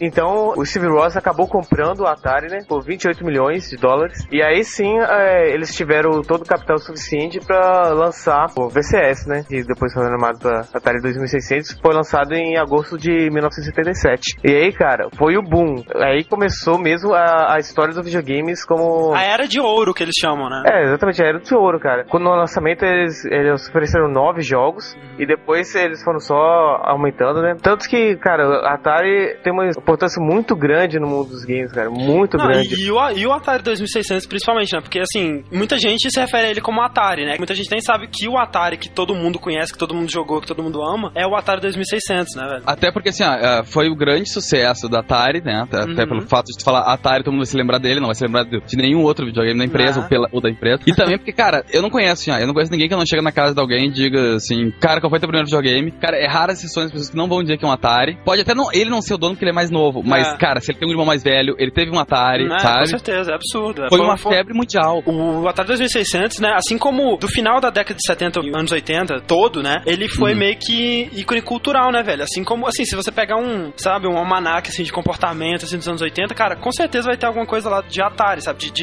Uhum. de estilo Ah, visual, assim, assim. Então marcou pra caralho. Tem o pessoal que fala, né? Ah, hoje em dia videogame não é como era naquela época. Naquela época que era bom e tudo mais, mas. E eu, eu entendo eles no seguinte aspecto, porque quanto mais os videogames evoluíram, mais eles perderam uma identidade, assim, visual, né, Ah, cara? é. Porque não existe nenhum outro, nenhuma outra mídia, nenhum outro meio de, de entretenimento que usava o tipo de arte, né? O tipo de visual que era usado nos videogames. Uhum. E as pessoas estão percebendo isso agora, porque é sempre assim, né, velho? Depois de um tempo, depois de algumas décadas, você olha pro passado e vê o que, que foi feito de legal lá. E agora o pessoal tá olhando pro passado e vendo que pixel é legal, que chiptune é legal, e eles estão recuperando Resgatando, isso, né? Resgatando. E isso é muito legal, cara. O Atari, bem no lançamento, assim, ele não fez tanto sucesso quanto a Warner pretendia né, que fizesse. Então, o que aconteceu? Foi feita uma campanha pra inundar ó, o mercado com os jogos, né? Uhum. Fazer, fazer mais jogos. E foi o que aconteceu, né, cara? Choveu o jogo pra Atari. Um mega hit que teve, que funcionou o pessoal comprar o Atari, foi a versão do Space Invaders. Olha só que. O Atari 2600, é, a maioria dos jogos de sucesso dele eram portes, né, de arcades. Os, os- Aham. os jogos mais cotados, né, os que as pessoas mais queriam jogar, eram os arcades, né? Eles queriam jogar aquilo que eles pagavam pra jogar no- nas grandes casas de arcades em casa, né? É, que Pac-Man, né, cara? É, Pac-Man, pô. É, o Puckman. E tosquíssimo, né, o porte pra Atari, horrível. Ah, cara,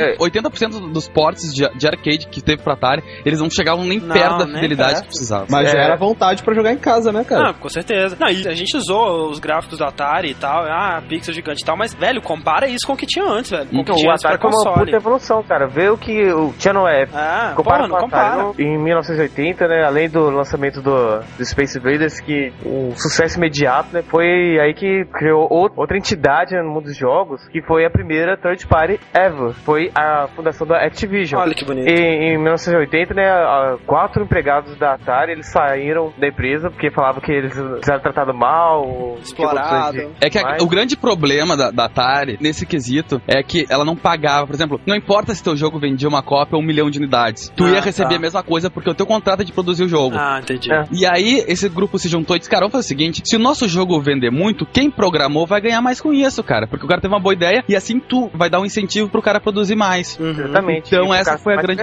Eles, né, saíram da Atari e fundaram a ideia de third party, né? Olha que seria só. produtora dos os jogos mesmo, e não de produzir o console. E o que é mais E né? Tá aí até hoje, né, velho? É, a maior empresa do, do mundo, e ela cara. criou um essa ideia, né? né? E outra coisa, né, velho? É, além da, da Activision, entraram aí, né? Começaram a fazer seu nome através do, do Atari, outras grandes empresas como a, a Konami, a Sega, né? Uhum. Cara, mas, tipo assim, os clássicos mesmos é a maioria da Activision, né, cara? Não, normal. River Raid, Enduro, Pitfall. É, a Activision ela foi por muito tempo considerada assim, tipo, como os melhores lançamentos que o Atari tinha por ter produtos de qualidade. É mais ou menos como hoje em dia, se tu vai numa loja e tu vai comprar um jogo, tu vai direto procurar um jogo da Capcom, da É, Konami. aham. Aham. Da Activision. Da Activision. tu tem diferença. Tu falou até do River Raid. River Raid é uma coisa muito legal, porque foi o primeiro jogo totalmente produzido por uma mulher. Olha, meu. Caraca! Pela, pela Carol Shaw, a Carolzinha essa maravilhosa, pegou e fez do zero um jogo, e foi o primeiro jogo totalmente produzido por uma mulher. Cara, parabéns, É velho. um dos melhores, se não o melhor jogo de Atari. O 2600. River Raid, cara, é muito foda. Mas, enfim, é, a Atari até tentou barrar, né, a Activision processando e tudo mais, só que ela não conseguiu. Em 1982, a Atari, então, resolveu fazer um, um contrato com a Activision. A Activision pagava o royalty pra Atari e poderia lançar os jogos que quiser. Ah. E foi aí que começou a surgir third party do buraco, velho. Do bueiro surgiu uma third party e todo mundo começou a fazer jogo pra Atari, né? Cara, tem lendas aí de jogos produzidos em uma noite, sabe? Coisa Não, não foi com a Atari que começou a sair os primeiros jogos pornôs. Também, né, cara? Também. Ah, Mystic, né? É, a Mystic ela foi a, a grande louca pela putaria. Era uma loucura os cartuchos dela, os originais, claro, não os que vieram pro Brasil. Mas eles vinham, gente, eles vinham numa case de couro, toda discreta, sem mostrar o nome do jogo. Tipo, tu literalmente podia comprar um, um jogo de putaria e levar debaixo do braço que ninguém ia ver. Ah, e era aquela parada, né? Os jogos eram ruins pra caralho. Só que assim, né? Ah, vamos fazer essa parada aqui que o pessoal vai ficar curioso pra jogar e tal, e a gente vai ganhar um dinheiro e tranquilo. Só que eles não esperavam a, a manifestação que teve contra isso, né? Uhum. Um dos mais famosos que teve aquele Custer's Revenge, né? Que você controla o, o general lá, o que tá só com chapéu e botas, que tem que desviar das flechas que caem, dos cactos, não sei o que lá, e chegar na Índia, que está supostamente amarrada num poste. E, né, Uhum. as mulheres, elas manifestaram contra esse jogo do tipo assim, a Atari diz que estupro é divertido, e isso é um insulto, e, sabe, as paradas tomou, tipo, puto Eles da não vida, viram né, replay, né, velho? Mas a, a própria Mystique falava que, tipo assim, não tinha como você saber se a mulher tava amarrada, né? Porque não tinha nenhuma corda, não dava pra você ver nada. Mas aí acabou que, por pressão da própria Atari, né? Que não queria ter o nome dela envolvido com esse tipo de coisa, a Mystic saiu do mercado em 83 mesmo. Não, e, e é engraçado até, porque pelo Custer Revenge mesmo, teve uma norte-americana que revelou que foi estuprado por causa do jogo. Meu Deus. Nossa, Dois jogadores. sempre, É, né, não cara? é. Porque primeiro tinha essa briga aí que, ah, é a Índia lá, é aí o, o- o grupo indígena norte-americano, os poucos restaram, disse, ah, não, vamos derrubar essa empresa, aqui. Ah, Aí, tipo, além disso, logo depois veio uma norte-americana que disse, cara, que dois jogadores de Counter Revenge tinham estuprado ela. Isso ela falou no meio daqueles encontros de feminista que tinha, sabe? Então, caralho, velho. Falou com um monte de mulher de axila peluda, caralho, elas ficaram loucas, né, cara? né? Aí, e aí foi mais engraçado que nessa época, o criador do jogo, o Stuart Kasten, aí ele diz assim, cara, nós só criamos o jogo porque nós não aguentava mais ver adulto brincando com espaçonave. Olha só. Depois da Mystic sair do, do mercado, uma outra empresa, PlayAround, comprou os direitos da maioria dos jogos, acho que todos, exceto o Custom Revenge, né, que já tinha polêmica demais em cima Uhum. dele. E ela colocou, assim, uma opção, né, de você colocar o jogo de cabeça pra cima, de cabeça pra baixo, e aí você invertia os papéis, ou seja, de um jeito você jogava com o homem, que era tarado e ia pegar todas as mulheres, do outro você jogava com a mulher, que era tarada e ia pegar todos os homens, entendeu? Então, era assim, então era meio que, tipo, deixou uma democracia maior e aí ninguém Ah, é, né? processou, nem fez nada. O, o X-Men. Que não tem nada a ver com HQ, por favor. É, embora tu olhando o personagem, tu vai achar que ele é mutante, né? Só pra entender, o cara que fez o, o, o jogo do X-Men em 83, ele foi o Alan Robert. E esse cara, até hoje, ele é um baita de um diretor da indústria Olha pornográfica. só. Esse X-Men aí é um que é tipo um Pac-Man, né? Com putaria, né? Que você tá no labirinto, tem que fugir de umas tesouras, né? Isso, é uma é um pauzinho e vem uma tesoura atrás querendo te capar. e aí tu tem que fugir até chegar no final, que tu encontra a mulher e tu tem que ficar punhetando o controle pra transar com a, com a Que dama. bonito. Para pessoas que acham que o PS2 é eterno, o Atari 2600 ele recebia jogo e era produzido até 1989, cara. De 1977 até 1989. Olha só. Isso são 12 anos de vida do console, cara. Caralho. O PS2 tá chegando lá, hein? Olha lá. Questão de tempo. Até, até a Sony dizer que largou o PlayStation 3 vai ficar com o PlayStation 2. vai ver.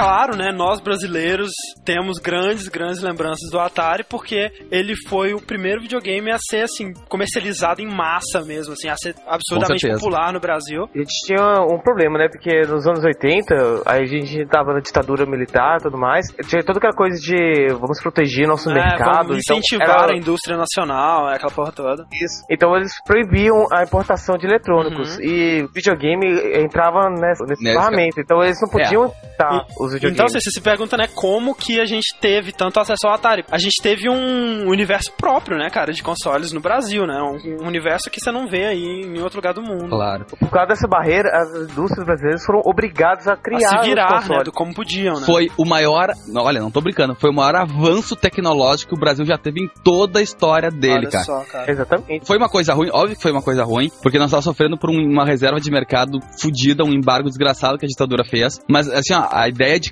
criação da Uhum. coisa, assim, de ter que partir pra uma alternativa própria, isso foi absurdo, Não, e a gente, gente. e a gente nunca teve coisa feita com tanta qualidade nesse, nesse aspecto, né? O pessoal fazia a parada bem feita É. mesmo, sabe? Muitas vezes melhor até do que o Atari original, né, velho? Não, isso, isso foi Alguns são até referências Ah, lá pô. fora, né? Como tinha todo esse embargo, ninguém sabe muito bem como é que a coisa aconteceu. Mas o fato é que duas lojas, a Mapping e a Mesbla, elas trouxeram a primeira leva de Ataris pra ser comercializado aqui. Antes tu até encontrava um que outro que foi comercializado ilegalmente. Não sei se dizer se a Mapping e a Mesbla fazia isso, até porque tem relatos da história brasileira nisso, em que existia muito contrabando ilegal Ah, de peças. ideia. E aí a, a única preocupação que eles tinham é transformar o sistema, que era a NTSC, eles trocavam o cristal, que é um componente que é o responsável pela cor, por um cristal pau-M e o console virava, vamos dizer, brasileiro, né? E aí essas unidades foram vendidas tão rápida que toda a indústria começou a reparar o potencial que o videogame tinha. Acordaram, né? Tipo, deu um clique, assim. Ah. Exatamente, cara, esse é o milagre. E aí nessa, nessa, nessa jogada toda, a- as primeiras indústrias começaram a, produzir seus próprios clones ou seus próprios Ataris. E antes mesmo de nós ter a versão oficial, assim, duas empresas saíram na frente, que uma era a Canal 3, que ela começou a importar jogos, na verdade ela não importava, ela copiava a ROM do jogo. E a segunda, vejam só, era a Dynacon, Olha só que que fez os Dynavision tudo, que foi o primeiro Dynavision.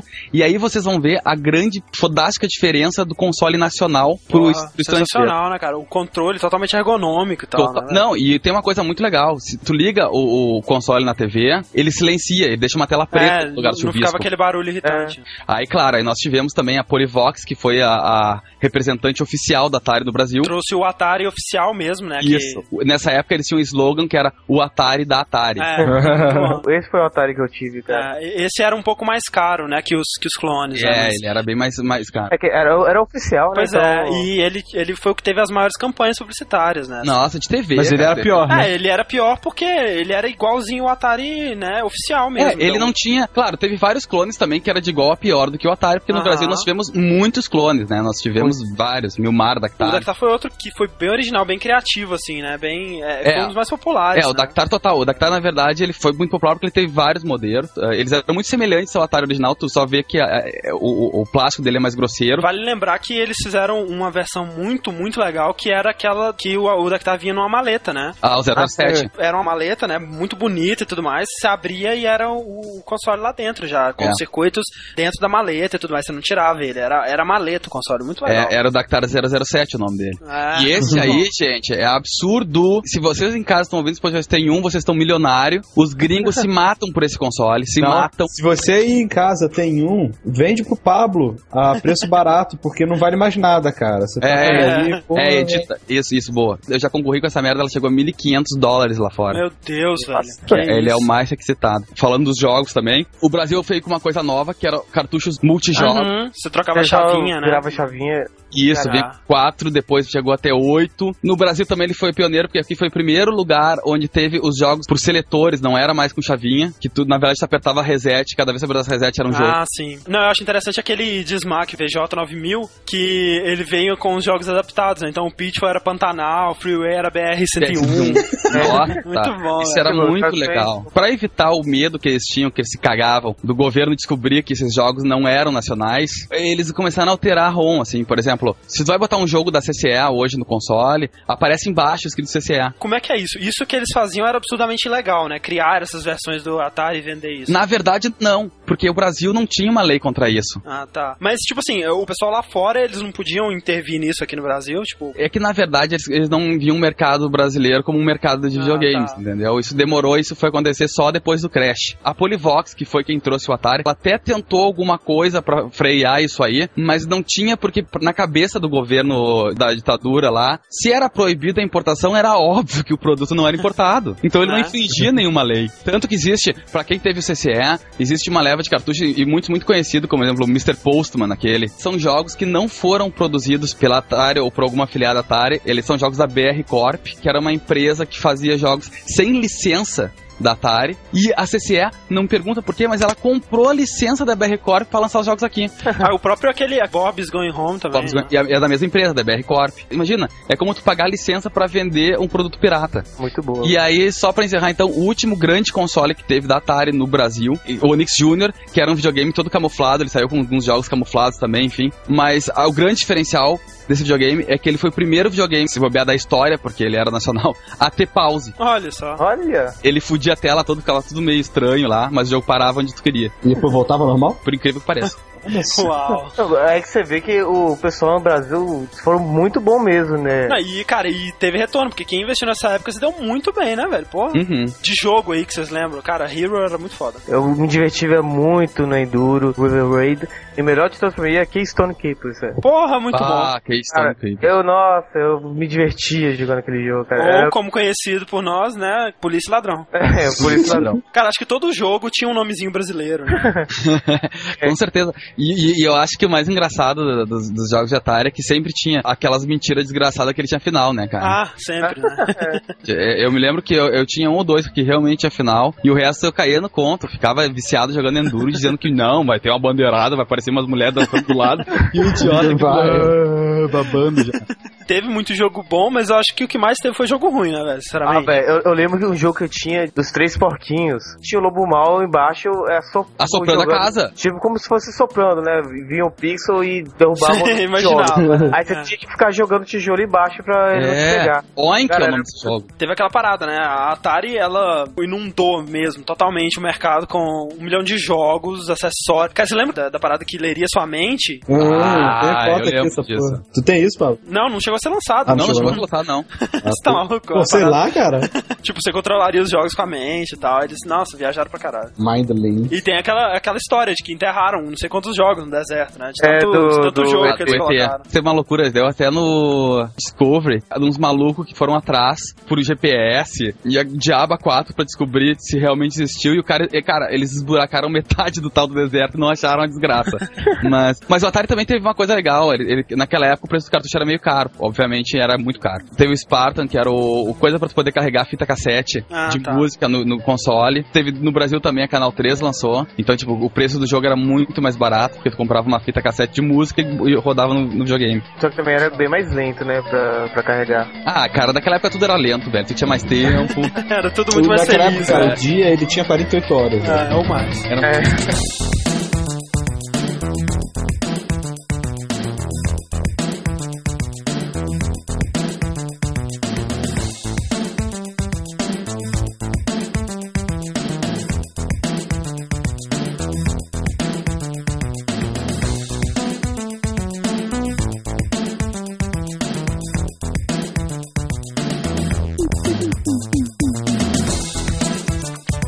Em 78, olha que loucura, a Bali, junto com a Midway, que vocês conhecem, introduziu... Conhecíamos, né, cara? Ah, coitado. É, É. desculpa, Deus eu tenho.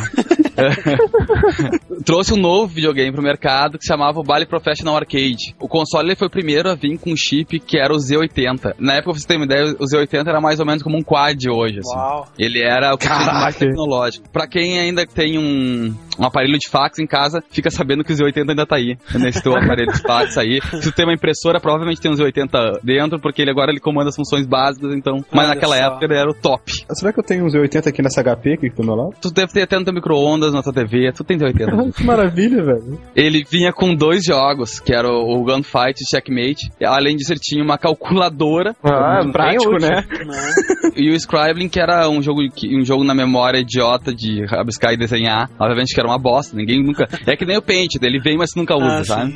Não, não tem muito o que falar com ele, porque ele não fez grande sucesso, né? Na verdade, quando ele entrou, o Atari já tava ali, chutando bunda geral. E que controle bizarro, né, velho? Parece um pouco o lado que você segura com a mão esquerda do Nunchuk, do, do Emote. Ah, sim, sim, sim. Ó, é. pode crer, André. Perspicaz, né, Olha cara? só. É que na verdade aquele em cima não é um botão vermelho, aquele lá é o que tu mexe pra um lado e pro Ah, outro. Olha que bizarro, velho. E Deve aí ser ele muito tem estranho. aquele botão, ele é bizarro mesmo, assim. Aí ele chegou a ter mais ou menos uns quase 50 jogos, né? São 47 jogos no total. Hum. Só que como a porcaria do Atari tava reinando a full, a Bally largou fora. Ela não- resolveu não investir mais no console. E aí, um grupo de usuário que tinha o videogame e que adorava aquilo, disse assim, cara, vamos tocar essa bosta sozinha pra frente. Sempre tem um, um grupinho de fãs, né? Não importa o quão É, tosco sempre- seja a parada. Sempre tem as viúvas do Dreamcast, tá ligado? Não importa o que aconteça, vai ter as viúvas Churrada de e-mails. E aí esse grupo disse, cara, vamos continuar produzindo pra ele. E aí eles conseguiram comprar o- os direitos de programação em Basic da própria Bali, que é a Aham. Basic é a linguagem, né? E começaram a lançar novos jogos. Já um tempo depois, só em 81 que eles fizeram isso. Depois disso, eles resolveram fazer uma empresa que se chamava Astrovision e resolveram recomercializar o console anos blues depois que ele foi feito, em 82. Caraca. E aí esse, ele trocou o nome de vez do Bally Professional Arcade pra Astrocade. E aí Olha quem só. comprava o console ganhava o cartuchinho de Basic pra programar junto. Mas em 85 eles acabaram deixando de fabricar de vez o videogame. Muito bom. Mas fo- foi o primeiro movimento em que os próprios usuários disseram, cara, se vocês não querem tocar o projeto pra frente, larga na nossa que a gente faz alguma coisa. tipo, cara. já que eu me fudi comprando isso, vou fazer alguma coisa valer a pena aqui, né, porra. É, mas exatamente. Bom, vamos então pra segunda geração do Odisseia, então. A Magnavox, que ainda tinha o, o nosso querido e amado Ralph Baer lá, Uhum. ela resolveu, depois de ver que os Pogs não estavam vendendo mais, e que a, Depois de tentar enfiar Pong de tudo quanto é maneira, né? Cara, é, pra vocês terem uma ideia, o último Pong que eles lançaram se chama Pong 5000, então não preciso te dizer. Tem até o e, e, olha como eu sou do 100, né? então. Vocês têm noção. Ah, cara, o 4970 era excelente. Não, eles foram de Depois foi só ladeira abaixo. O Odyssey 2 ele foi lançado em 78 no mercado americano e ele vendeu relativamente bem porque ele tinha um segredo, ele era mais barato que o Atari. Ele não chegou a ser tão popular como o Atari, óbvio. De toda a segunda geração, ele ficou em terceiro lugar. Nessa, nessa época, os computadores já estavam começando a ter uma certa popularidade, né? Então, ele já veio com essa ideia de tentar trazer os dois no mesmo. Ele já tinha o teclado, né? Cara, a real é assim. que o Ralph Baer ele sempre tentou inovar full, mas ele nunca fez nada muito legal, sabe? Eu, eu gosto do Odyssey 2, eu, eu me orgulho porque eu, ah, eu tenho a coleção completa nacional. Minha única coleção completa. É, se você aí, né, o o jogador old school, se você jogou Odyssey, era o Odyssey 2, né? É, ele era o Odyssey 2. Na verdade, ele é o Odyssey acento circunflexo 2, né? Então pergunta por que do acento, que era pra mostrar que ele era elevado ao cubo, Olha na verdade. só. entendeu? Mas aí, Quadrado. Ah, desculpa, desculpa isso. Ah, que amor, né, cara? Eu sou uma matemática sou jornalista, posso, posso ter que me respeitar. Mas ele vendeu relativamente bem, justamente por esse custo mais baixo. Ele tinha esse diferencial mesmo que o André falou, ele vinha com um teclado embutido. Sabe aqueles teclados? Sei como é que se chama esses teclados, tipo de micro-ondas, sabe? Ah, que é um painel plano. Isso, Aham. planas. Na época que ele chegou no Brasil, quando eu fui ganhar meu Atari, eu juro, meu amigo tinha um Odyssey e eu achava muito mais foda que o meu Atari justamente por isso. Porque, querendo ou não, te dava uma sensação de que, cara, ele é muito porrada. Aham. Tem botões que não estão pra fora, meu Deus do céu. Uma das funções desse teclado, que era muito legal, era o seguinte: se tu for jogar de dois, tu Pode pode, botar botar, o teu teu nome, nome. no, no certo. Ó, Não que ele vá salvar parece um aqui, Pense né? bem, velho. mas, mas no fim das contas, graficamente ele era inferior, né? Ele era inferior, ele era bem inferior, assim. Ele ficava mais no, no padrão do Channel F do que do, do Atari. Aham. Ele tinha coisas muito diferentes, assim, pra geração dele, assim. Ah, Esse teclado, claro. Depois ele teve um módulo de xadrez que tu acoplava em cima desse teclado e tu mexia as peças ali, ele representava no- na tela. Caralho, que foda. Legal, velho. E ele teve o, o módulo de voz também, que adicionava voz em Uhum. alguns jogos. É. Aquela voz robótica, sabe? É Dizem, ele, eles querem uma voz, né? Diga de passagem, o, o Odyssey chegou a lançar esse, esse módulo, mas não foi o primeiro. Ah, sim, né? Não, é isso. Ele não foi o primeiro. Na Europa, ele vendeu muito mais que Estados Unidos. Esse videogame ficou logo em segundo, ele ficou logo atrás da Atari na Europa. A Philips, né? Ou seja, é a Magnavox, na verdade, aham. né? Na, na Europa holandesa lá, ela fez um trabalho excelente. Os cartuchos dele, eles vêm numa caixa, isso só a versão nacional e a versão europeia. Eles vêm numa caixa de acrílico, bonitinha, que tu abre, tem todo um acabamento especial. A versão americana, ela vem numas caixas de papelão. Os cartuchos também são numerados, assim como o do Channel F. E o, e o brasileiro, ele tirou o melhor proveito dos dois. Ele botou a imagem da capa americana, que é muito mais bonita que a europeia, e a caixinha Ah, tá. europeia de Ah, acrílico. maneiro. E ele teve aquele clone totalmente cara de pau do Pac-Man, né? Era, o- aque- aquele veio como come, come né? É, pro Brasil. É. Isso é uma desgraça. É, Agora eu vou poder falar uma coisa que eu sempre quis falar pra esses ouvintes. Gente, Pac-Man não é Come Come. Para de falar, ah, eu tinha um Come Come no Atari. Tu não tinha, infeliz. tu não tinha bola na cabeça. E, Como come então, é, é aquele lá do jogo pornô. O André tinha falado lá no início do, do, do Space War, ponto de exclamação. Todos os jogos, todos os jogos, eu sei, ele leva um ponto de exclamação. É uma marca registrada dele. Sério. É, Fliperama! Acrobatas!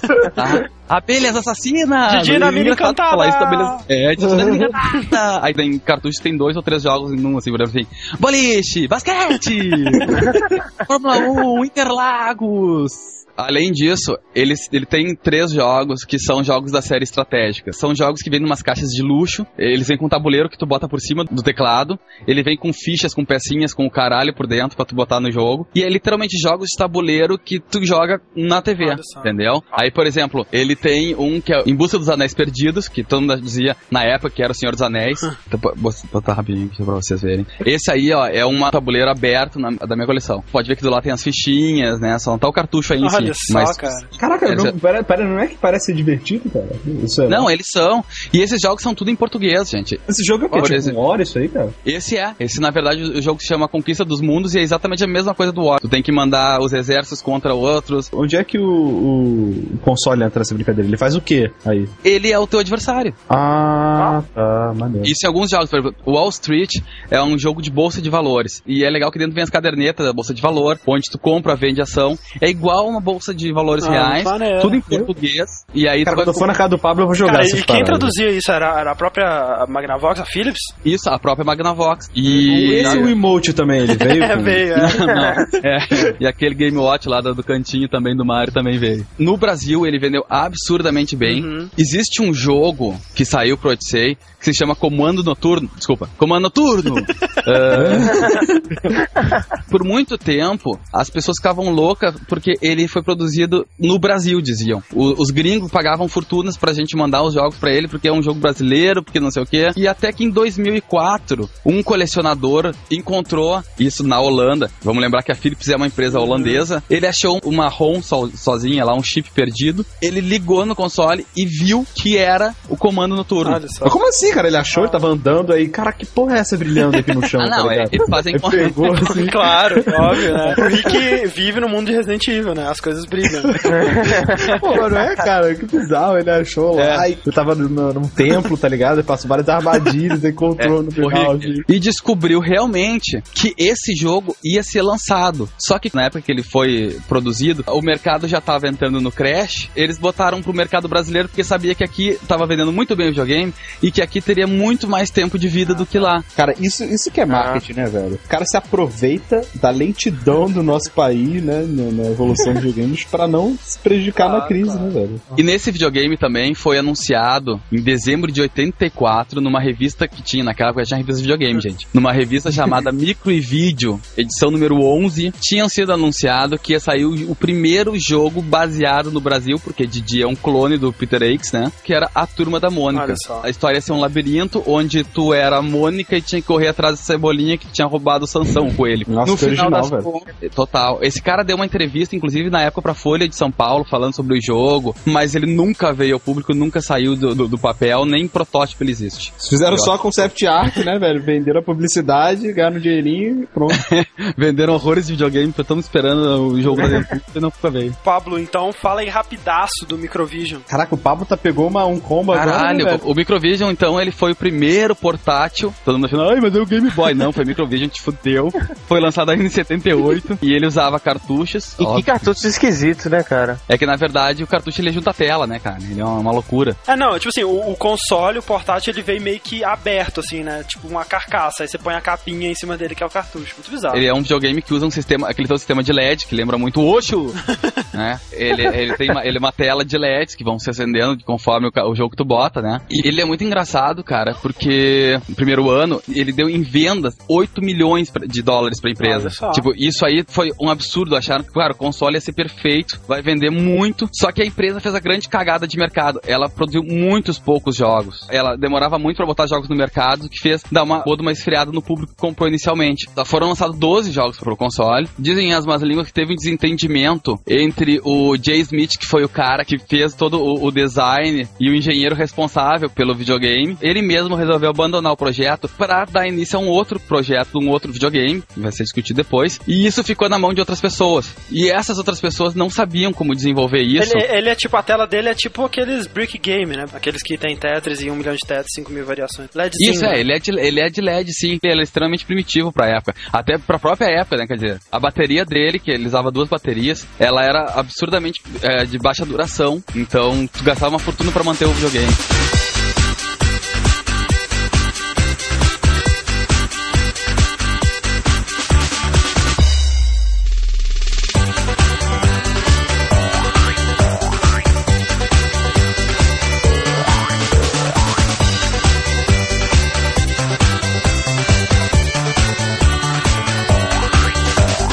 Chegamos então em 1979, quando temos o lançamento aí do Intellivision, que foi produzido pela Mattel, né? Mattel grande, assim, uma das maiores empresas de brinquedos dos Estados Unidos aí, é dona de personagens como a Barbie, olha que que maravilha, cara. E, e He-Man, olha só, velho.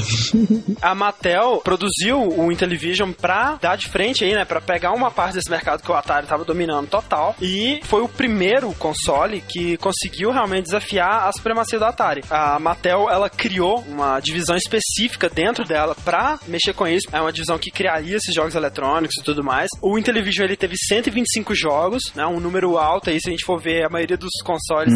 E ele vendeu no total cerca de 3 milhões de unidades. Então ele foi muito bem sucedido, né? Não tanto quanto o Atari, mas Cara, graficamente, ele era muito superior ao Atari, cara. Pois é, cara, não só graficamente, como o som também, ele era muito melhor. Ele foi realmente o primeiro console com processador de 16 bits, embora os jogos eles vinham com uma largura de processamento de só 10 bits, ou seja, o gráfico dele era muito superior. Assim, não chega a ser uma revolução, mas é superior. Você vê assim, o Pac-Man dele é muito mais parecido com o de arcade, sabe? E é muito engraçado que a Mattel, né, ela tava com um cagaço foda da Atari ou de qualquer outra empresa pegar os desenvolvedores dela. Então aconteceu o que aconteceu com o Atari, né, dos, dos desenvolvedores, é, com a, com a Activision e tal. E aí o que, que eles fizeram? A, a Mattel escondia a identidade e o local de trabalho da equipe deles. Tipo, era meio que agente secreto, assim, sabe? E, e essa equipe que desenvolvia, que no início eram pouquíssimas pessoas, era tipo, sei lá, umas 10 pessoas assim, era conhecido como os Blue Sky Rangers, né? Nossa. Caralho, velho. Fantástico. Eles morfavam também na hora de trabalhar, Mor- né? Claro, óbvio.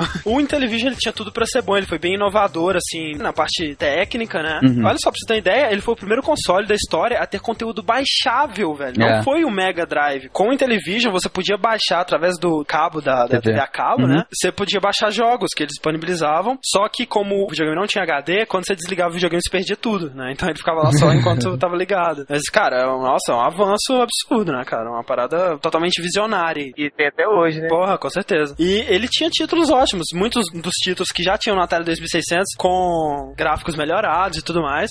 Só que o primeiro problema dele era o controle, né, velho? O controle do É horrível. é um lixo. Horrível. cara, é um lixo. Se alguém tá vendo a foto aí, eh, cara, esse círculo que tem embaixo aí, que tu deve achar que é pra girar, não, cara, esse é um controle digital, cara. Tem quatro posições. A- Analógico, né? Não, não, não. Ah, ah, é digital? Ele é Ah, digital, Deus. é quatro posições ali, tu aperta. Caralho, que não é, bizarro. tu não gira ela ou bota pra um lado e pro outro. Não, tu aperta mesmo. Ah, o Ele é analógico digital. é o do, do ColecoVision, né, cara? É, o fiz É. é analógico. Ele não. Então é muito ruim. Na lateral dos controles tem dois botões ainda. É. Só que impossível de tu segurar. Cara, quem teve esse videogame na época, hoje deve chorar de tendinite, cara. Com certeza fudeu a vida inteira por causa disso. assim. A parte legal é que tu tem a, a- a teclado numérico, tu pode botar umas overlay, né? Uns, uns- É, não, é legal vírgula, né, cara? Porque pra cada jogo mudava completamente, porque não tinha nada intuitivo ali, era um teclado numérico, tipo de telefone. Sim. E cada jogo colocava um overlay pra você saber o que, que aqueles botões iam fazer naquele jogo. É. Não tinha um padrão, né? A, a jogabilidade nele é praticamente impossível, assim. Não tem. O jogo é muito chato. E você vê que essa parada do teclado numérico, né, infelizmente aí, por pouco tempo pelo menos, influenciou bastante, né, os outros que vieram, porque teve muito console aí, o próprio Atari 5200, o ColecoVision e tal, que tiveram também teclado numérico. É, iPhone, isso, todo mundo teve. E, cara, se você quiser ver alguém tentando, né, usar o, o Intellivision e o ColecoVision, principalmente o, o controle dele, você pode conferir um vídeo do Angry Video Game Nerd, né, que são, cara, sensacionais de chorar de rir, sabe? É muito bom mesmo. E aí já vem o, o segundo erro da Mattel, né, do Intellivision, que colocou ele meio que pro buraco, é que assim que ele foi anunciado, né, a, a Mattel anunciou que em breve seria lançado um acessório que transformaria ele num computador pessoal completo, né? Hum. Que seria um teclado com entrada para fita cassete, com expansão de memória RAM para 64K, que era absurdo na época. Muita gente comprou o Intellivision esperando esse acessório, sabe? E a Mattel adiava, adiava, adiava. Acho que foi o primeiro do Nukem Forever da história, sabe? Até que, tipo assim, adiou tanto, mas tanto, que a Mattel começou a ser investigada por fraude, propaganda enganosa, sabe? Ué, pode fazer isso? Pode, se você eh, divulgou essa parada, disse que ia ter e não vai ter, é propaganda enganosa. pera que eu tô ligando pro advogado, vou processar a empresa lá que tá fazendo Duke Nukem Forever. né? né? Por fim, em 82, né, três anos aí depois do lançamento, a Mattel finalmente cancelou oficialmente o teclado, né? Porque seria muito caro, é muito sofisticado para eles venderem como um acessório. E outra empresa veio pra Mattel e disse: Olha, eu posso produzir isso que você quer, vai ser bem mais simples, mas eu vou conseguir produzir esse acessório. E aí eles produziram o SS, que é o Entertainment Computer System, que é bem menos sofisticado. Ao invés do 64 que eles prometeram, tinha uma expansão de 2K. Então, mas, de um modo ou de outro, cumpriu a promessa de transformar a Intellivision no computador e aí as pessoas que queriam processar não podiam mais. Então, pelo menos salvou a, a Mattel desse processo. Outro acessório que foi muito inovador, que foi o primeiro, foi um sintetizador de voz, né? Que você acoplava, né? Um trampolho no seu Intellivision e ele falava algumas coisas, assim, em jogos específicos e tal. E era absurdamente inovador, era coisa de outro mundo total, né? Mas acabou que cinco títulos só que suportavam esse sistema. Outro acessório que você podia ligar com o SS, que era um teclado musical pra você compor suas músicas e tudo mais, e um adaptador para jogos de Atari. A Mattel lançou esse pra poder rodar os jogos de 2600, que era o 2600 System Changer, que ele permitia que pudesse jogar todos os jogos do Atari nele. Isso fazia que a, a biblioteca de jogos no Television, da Mattel mesmo, assim, cara, mais que dobrasse de tamanho, porque tu tinha todos os jogos do Television, que já era uma, uma base grande, como tu disse, mas os de Atari. Só que assim, pra tu utilizar esse adaptador, tu tinha que usar uma ROM especial que era instalado dentro do aparelho. Então, tipo, ah, tu comprava o adaptador, bah, legal. Tu ia ligar no videogame e não funcionava. Aí tu tinha que enviar o aparelho pra Mattel, Caralho, pagar velho. mais R$19,95 fora o envio. Eles instalavam essa ROM e te mandavam o aparelho de volta pra Caralho, poder jogar velho. coisa, cara. Não era simplesmente sair plugando. Cara, eu me fico pensando como, em que mundo, diabos, isso é legal, sabe? Como disseram, né? Tipo, é como, sabe, a Sony falar, olha, eu vou lançar o PS3 Disc Changer, né? Ou seja, você liga um, um acessório no seu 360 e você joga jogos de PS3. Como assim, cara? Sei lá, neguinho não cagava pra essas coisas, sabe? Não, mas a Atari chegou a, a processar aí atrás, só que ela não ganhou nada. É, não- ela não ganhou. A Atari processou a Mattel de, cara, vão se fuder, vocês estão usando minha, minha tecnologia. Aí a corte americana disse, cara, eu acho que não. Não, o, o juiz devia ter um É com certeza, tipo. Aí a, a, a Mattel disse, cara, se não tem problema com isso, eu vou lançar um clone dessa porra que vende mais que Cara, é, é muito absurdo, porque realmente, velho, a Intellivision era tipo o rivalzaço da, do Atari 2600 na época, né, velho? Era quem rivalizava mesmo com ele. Aham. É muito anos 80, né, cara? Só anos 80 mesmo. Ah, não pensa não, cara. Fiz aí na cara dura, tá ligado? Azar, chora aí. E aí, olha só, ainda em 83 eles lançaram o Intellivision 2, que nada mais era do que uma versão mais barata pra ser fabricada do Intellivision, que tinha um design mais arrojadinho, era menor, né? Mas no fim das contas ele era menos sofisticado, né? E os controles eram ainda piores, porque, tipo, no Intellivision normal era tipo uma bolinha onde tinha os botõezinhos, né? E nesse não, era tudo liso, então você não sabia onde você tava com o dedo, né? Então era absurdo, era uma parada triste. Meu Deus, velho. E ambos vieram pro Brasil, né? Não teve tanto sucesso assim, teve uma, uma- como sempre, né, um- uma legiãozinha de fãs e tal, né, uns entusiastas. Chegou pro Brasil em 83 também, foi produzido pela Sharp, né, e na época era bem mais caro que o Atari, por E exemplo. o Intellivision 2 ele tem uma fonte, cara, sem mentira nenhuma. A fonte é uma piroca gigante, um bagulho imenso, cara. Com um plug único que estupra o console, porque é um plug gigante também. E tipo, se um dia. Cara, se tu queimasse aquilo na época, tu tava fudido, tu ia rodar o Brasil pra achar outra fonte. Porque não, não dava. não- era só aquela, cara. Então era peça única, tá ligado? 1982, então, né? A Emerson Radio Corp lançou o Arcade 2001, que nada mais é do que mais um console tentando pegar seu espacinho aí, né? O problema é que ele é um console muito primitivo pra época, né? Que ele foi lançado em 82 e com gráficos piores que o Television, que o Television foi de 79, né? É, piores que o Atari 2600, eu acho, né. Competia com o Atari 2600 pra pior, cara. Cara, o arcade eu não tenho. Eu, eu joguei ele só em emulador, né, cara? Mas eu gostei dos gráficos do arcade, até pra ser sincero, cara. Não sei. Achei, achei ele um pouco inferior Eu ao ele Atari. foi assim, meio cara. Ultrapassado pra época. que Ah, não, com certeza. Eu acho que ele é do nível do 2600, talvez ele até fique um pouco abaixo. E, o único problema, a diferença que eu achei ele grande de 2600 é o número de sprites que ele aguenta na tela, que é Aham. inferior, assim, mas a, a resolução e o cacete eu achei muito parecida. O controle dele é meio parecido com o do Television também, né?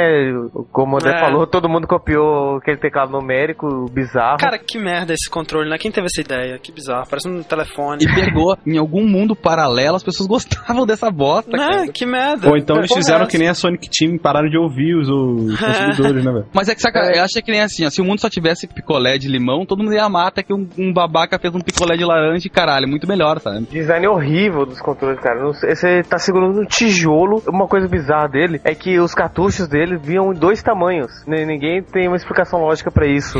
porque não tinha diferença entre os cartuchos. Ele foi lançado com 51 jogos e ficou só nisso. Porque ele foi um fracasso de venda, ele não, não vendeu bem, não foi bem reconhecido no mercado. A empresa se fudeu bonito com isso. É. Esse nunca deve ter vindo pro Brasil. né? Não, mas ele foi, sem mentira nenhuma, ele deve ter sido o videogame mais clonado do mundo, cara. Sério. Pra ter uma ideia, esse videogame, ele tem, deixa eu aqui, ó, 32 clones dele. Meu Deus, cara. Vendido ao redor do mundo. Pra ter uma ideia, na, na bizarrice, na Itália, ele foi vendido com o nome de Leonardo. Uau, caraca, isso é muito foda. É o GIG Electronics Leonardo. Tipo assim, né, velho? Eles não tinham nada melhor pra clonar, não. Eu não entendi por que, que eles venderam tanta. Na verdade, assim, ah, eu tô falando de clones, mas nem todos deles foram clones. Na verdade, a empresa, ela simplesmente vendia os direitos pra outra empresa, ou menos como a 3DO fez, né? Ah. Por exemplo, ela foi lançada no, no Japão como Bandai Arcadia, foi um dos primeiros consoles a, a entrar no mercado japonês. Lembrando, gente, que nessa época o Japão era nulo, né? O Japão ele não tinha cultura de videogame ainda, tudo que vinha era produto americano. O Atari Atari foi lançado lá com o nome de Atari 2800. O primeiro console que chegou, que feito 100% japonês, foi em 79, que foi o Supervision 8000, que foi feito pela Bandai numa tentativa absurda dela entrar nesse mercado, porque ela achava que se os americanos faziam as coisas e vendiam, eu vou fazer também. E era uma bosta. Tem os controles também, obviamente, com o teclado alfanumérico e a bostinha igual ao do Television. Uh, até então, gente, o que a gente tá falando é de um mercado americano que dominava descaradamente Pois o é. mundo. Tá? O Arcade 2001 mesmo, ele não fez muito sucesso, não deu muita coisa, apesar de todos os seus clones. O que eu acho interessante é que não só o Arcadia, mas o Intellivision, o Odyssey 2, por aí Uhum. vai, eles tinham muito, assim, era, era como se, tipo assim, sabe, tivessem cinco ideias pra jogos, e aí em cima dessas cinco ideias você fazia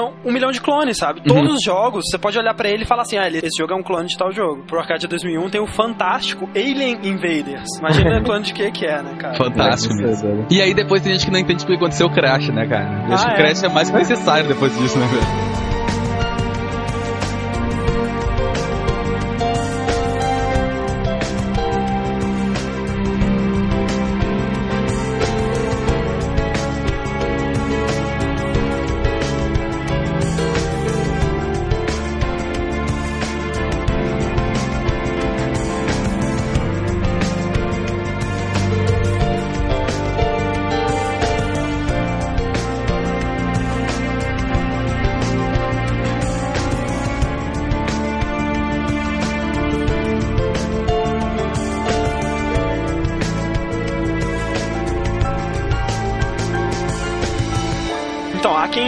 Que com o Arcadia 2001 termina a segunda geração, né? Mas É, há é quem meio- diga que a segunda geração só acabou com o Crash também. A gente tá é, indo pelo princípio de que vai acabar com o Crash, né? Eu sou da teoria que, que acaba com o Crash, mas eu vou te Então contar acaba uma coisa. Dessa segunda geração, o, o ColecoVision vai se mexendo mais em direção à terceira já, cara. É, com certeza. Porra, a parte gráfica fantástica, né, cara? Não, sem Só- dúvida. Olha bem, a história do ColecoVision é muito engraçada, velho. Uma companhia, velho, de couro chamada Connecticut Letter Company, hã? Co-Letter Ah. Company, Coleco. Ah, ah, ah, né? Ela quase foi à falência nos anos 70. Aí, né, hoje alguém deve ter falado assim, pô, cara, vou produzir videogame. O cara fala, Cara, tá bom. não, eles só vão lá assim na falência. Caraca, eu queria jogar videogame nesse momento de tristeza. não tem nada pra comer, não tem É, não, vamos fazer trabalho. um jogo. Vamos fazer um Aí jogo. eles pensaram, vamos fazer um videogame de couro? E a partir daí foi evoluindo É, a ideia. vindo daí. uma malinha de couro, velho, só pode. Porque em 1982 surgiu o primeiro console que finalmente conseguiu bater o Atari que foi lançado em 77.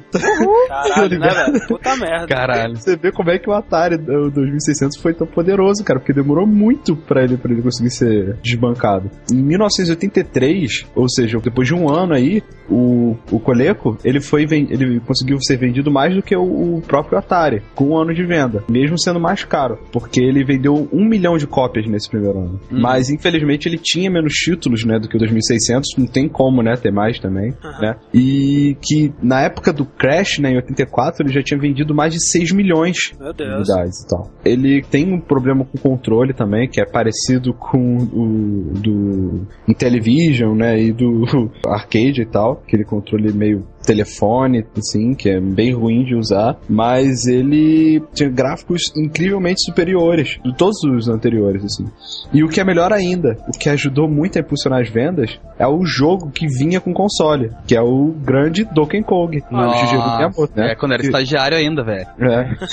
É verdade, é verdade. Era estagiário nessa época ainda. que foi assim uma das reproduções do arcade mais bem feitas pra console, né? Pelo menos nessa geração antes do Crash. Não, tá? tá muito bom mesmo. O, o Zaxxon, né? Se você for ver o porte dele pra Atari e ver o do ColecoVision, velho, você não acha nem que é o mesmo jogo. Não. Porque ele é um jogo, tipo, né? Aquele isométrico, né? Visão isométrica. E ficou muito bem reproduzido no ColecoVision. Ficou excelente. O Coleco ele também anunciou é, uma expansão de hardware que acabou não sendo lançado, mas em compensação ele anunciou também um adaptador para Atari 2600 que foi lançado, né?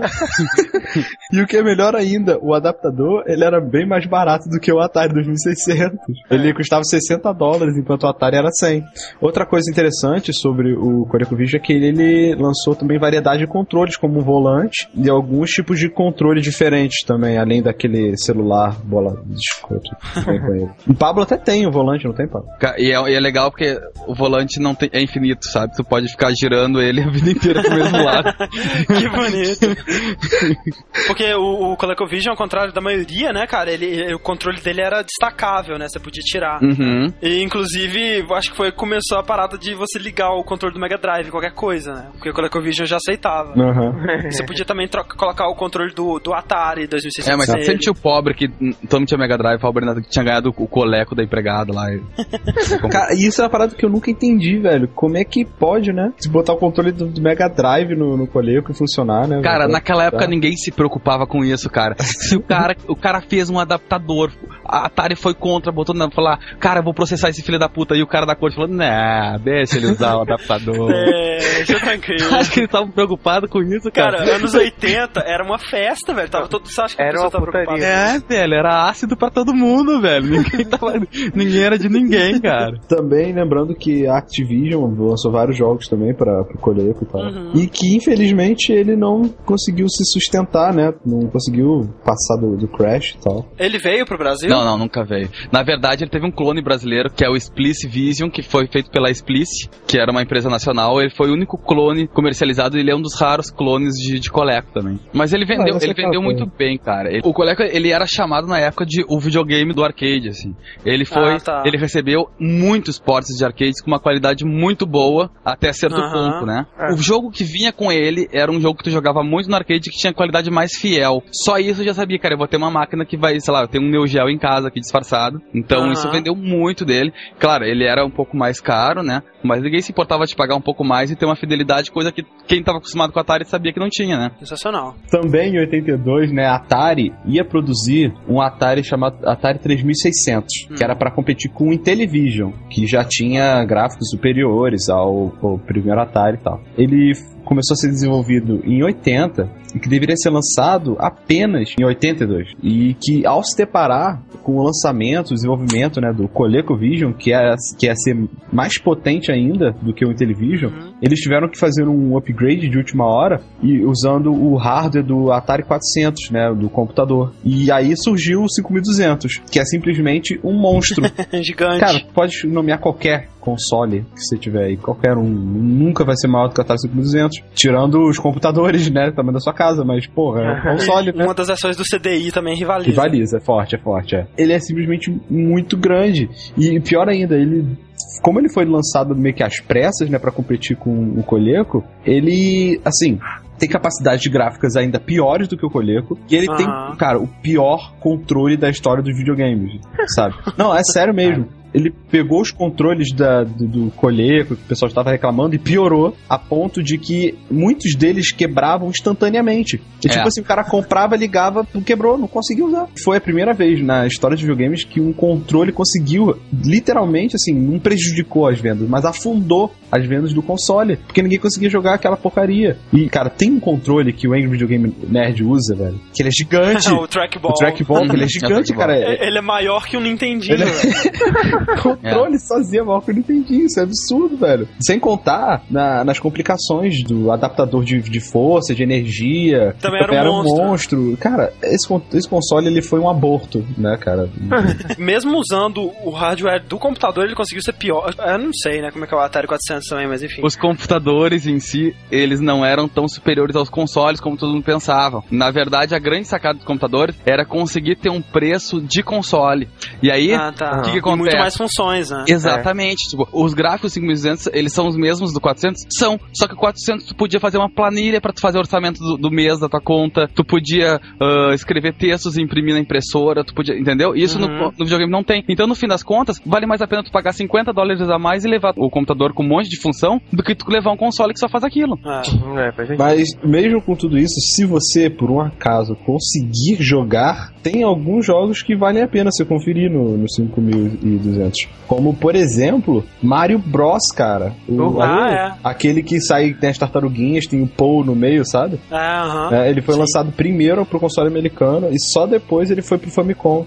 Só. Lógico, uma versão muito melhorada pro Famicom, mas. Tem também é, Defender, tem um tal de Hero que eu não conheço, da Activision. Porra, Hero, muito bom. Caralho. Ele é um clássico. O próprio Shoplifter também. Isso. É, não, mas ele tinha, uma, ele forma- tinha uma biblioteca legal, cara. Não sei se alguém se lembra de um filme chamado Os Heróis Não Têm Idade. Caraca, eu nunca vi isso na minha vida. É o Cloak and Dagger. Era um filme, cara, nos anos 80 ele era muito comum, nos anos 90, tu- se alguém foi criança nos anos 90, deve ter visto ele na, na sessão da tarde, porque ele dava direto. É um filme sobre umas crianças que compram um jogo chamado Clock and Dagger, que é o nome do filme, e esse jogo é pra Atari 5200, e o cara chega em casa, e quando ele chega na fase 8, ele descobre que tem planos secretos de um avião mortífero, super fudido, desgraçado, que estão escondidos dentro do cartucho que ele levou. E aí, todo o FBI, mais uns terroristas, porque óbvio, os terroristas sempre estão em cima de tudo, querem Claro. pegar o cartucho do guri. E então, isso, tipo, isso foi uma puta de uma promoção pro Atari 5200 e pro jogo em si que foi lançado. Ah, olha só. Se alguém tem oportunidade, aí não baixe, mas se tu, sei lá, um dia estiver esbarrando num VHS no chão, ou num DVD, ou se tu quiser usar o torrent, mas eu não tô falando nada disso, não tem torrent nada. Bom, enfim, peguem esse filme, que tem umas cenas absurdamente fodas, do tipo, o, o melhor amigo dele é um cara de 30 anos barbudo, que mexe num computador, que é um Atari 800, o computador dele, e aí e ele trabalha numa loja de games, e é foda tu ver uma loja dos anos 80 com milhares de caixas de Atari 2600, Atari 5200, ColecoVision, Intellivision. É uma loja gigante só de coisa clássica, cara. É muito legal ver essa cena. É o paraíso do É, cara, imagina. Só que Imagina o Pablo. 80 tudo Não, novo. mas sabe, sabe uma coisa engraçada que eu tô lendo aqui sobre o 5200? Hum. Acho que ele foi o único console da época que não era compatível com os jogos do Atari 2600. Né? Já foi uma reclamação. em 83 lançaram o adaptador pra poder jogar, né? O 2600 da porra.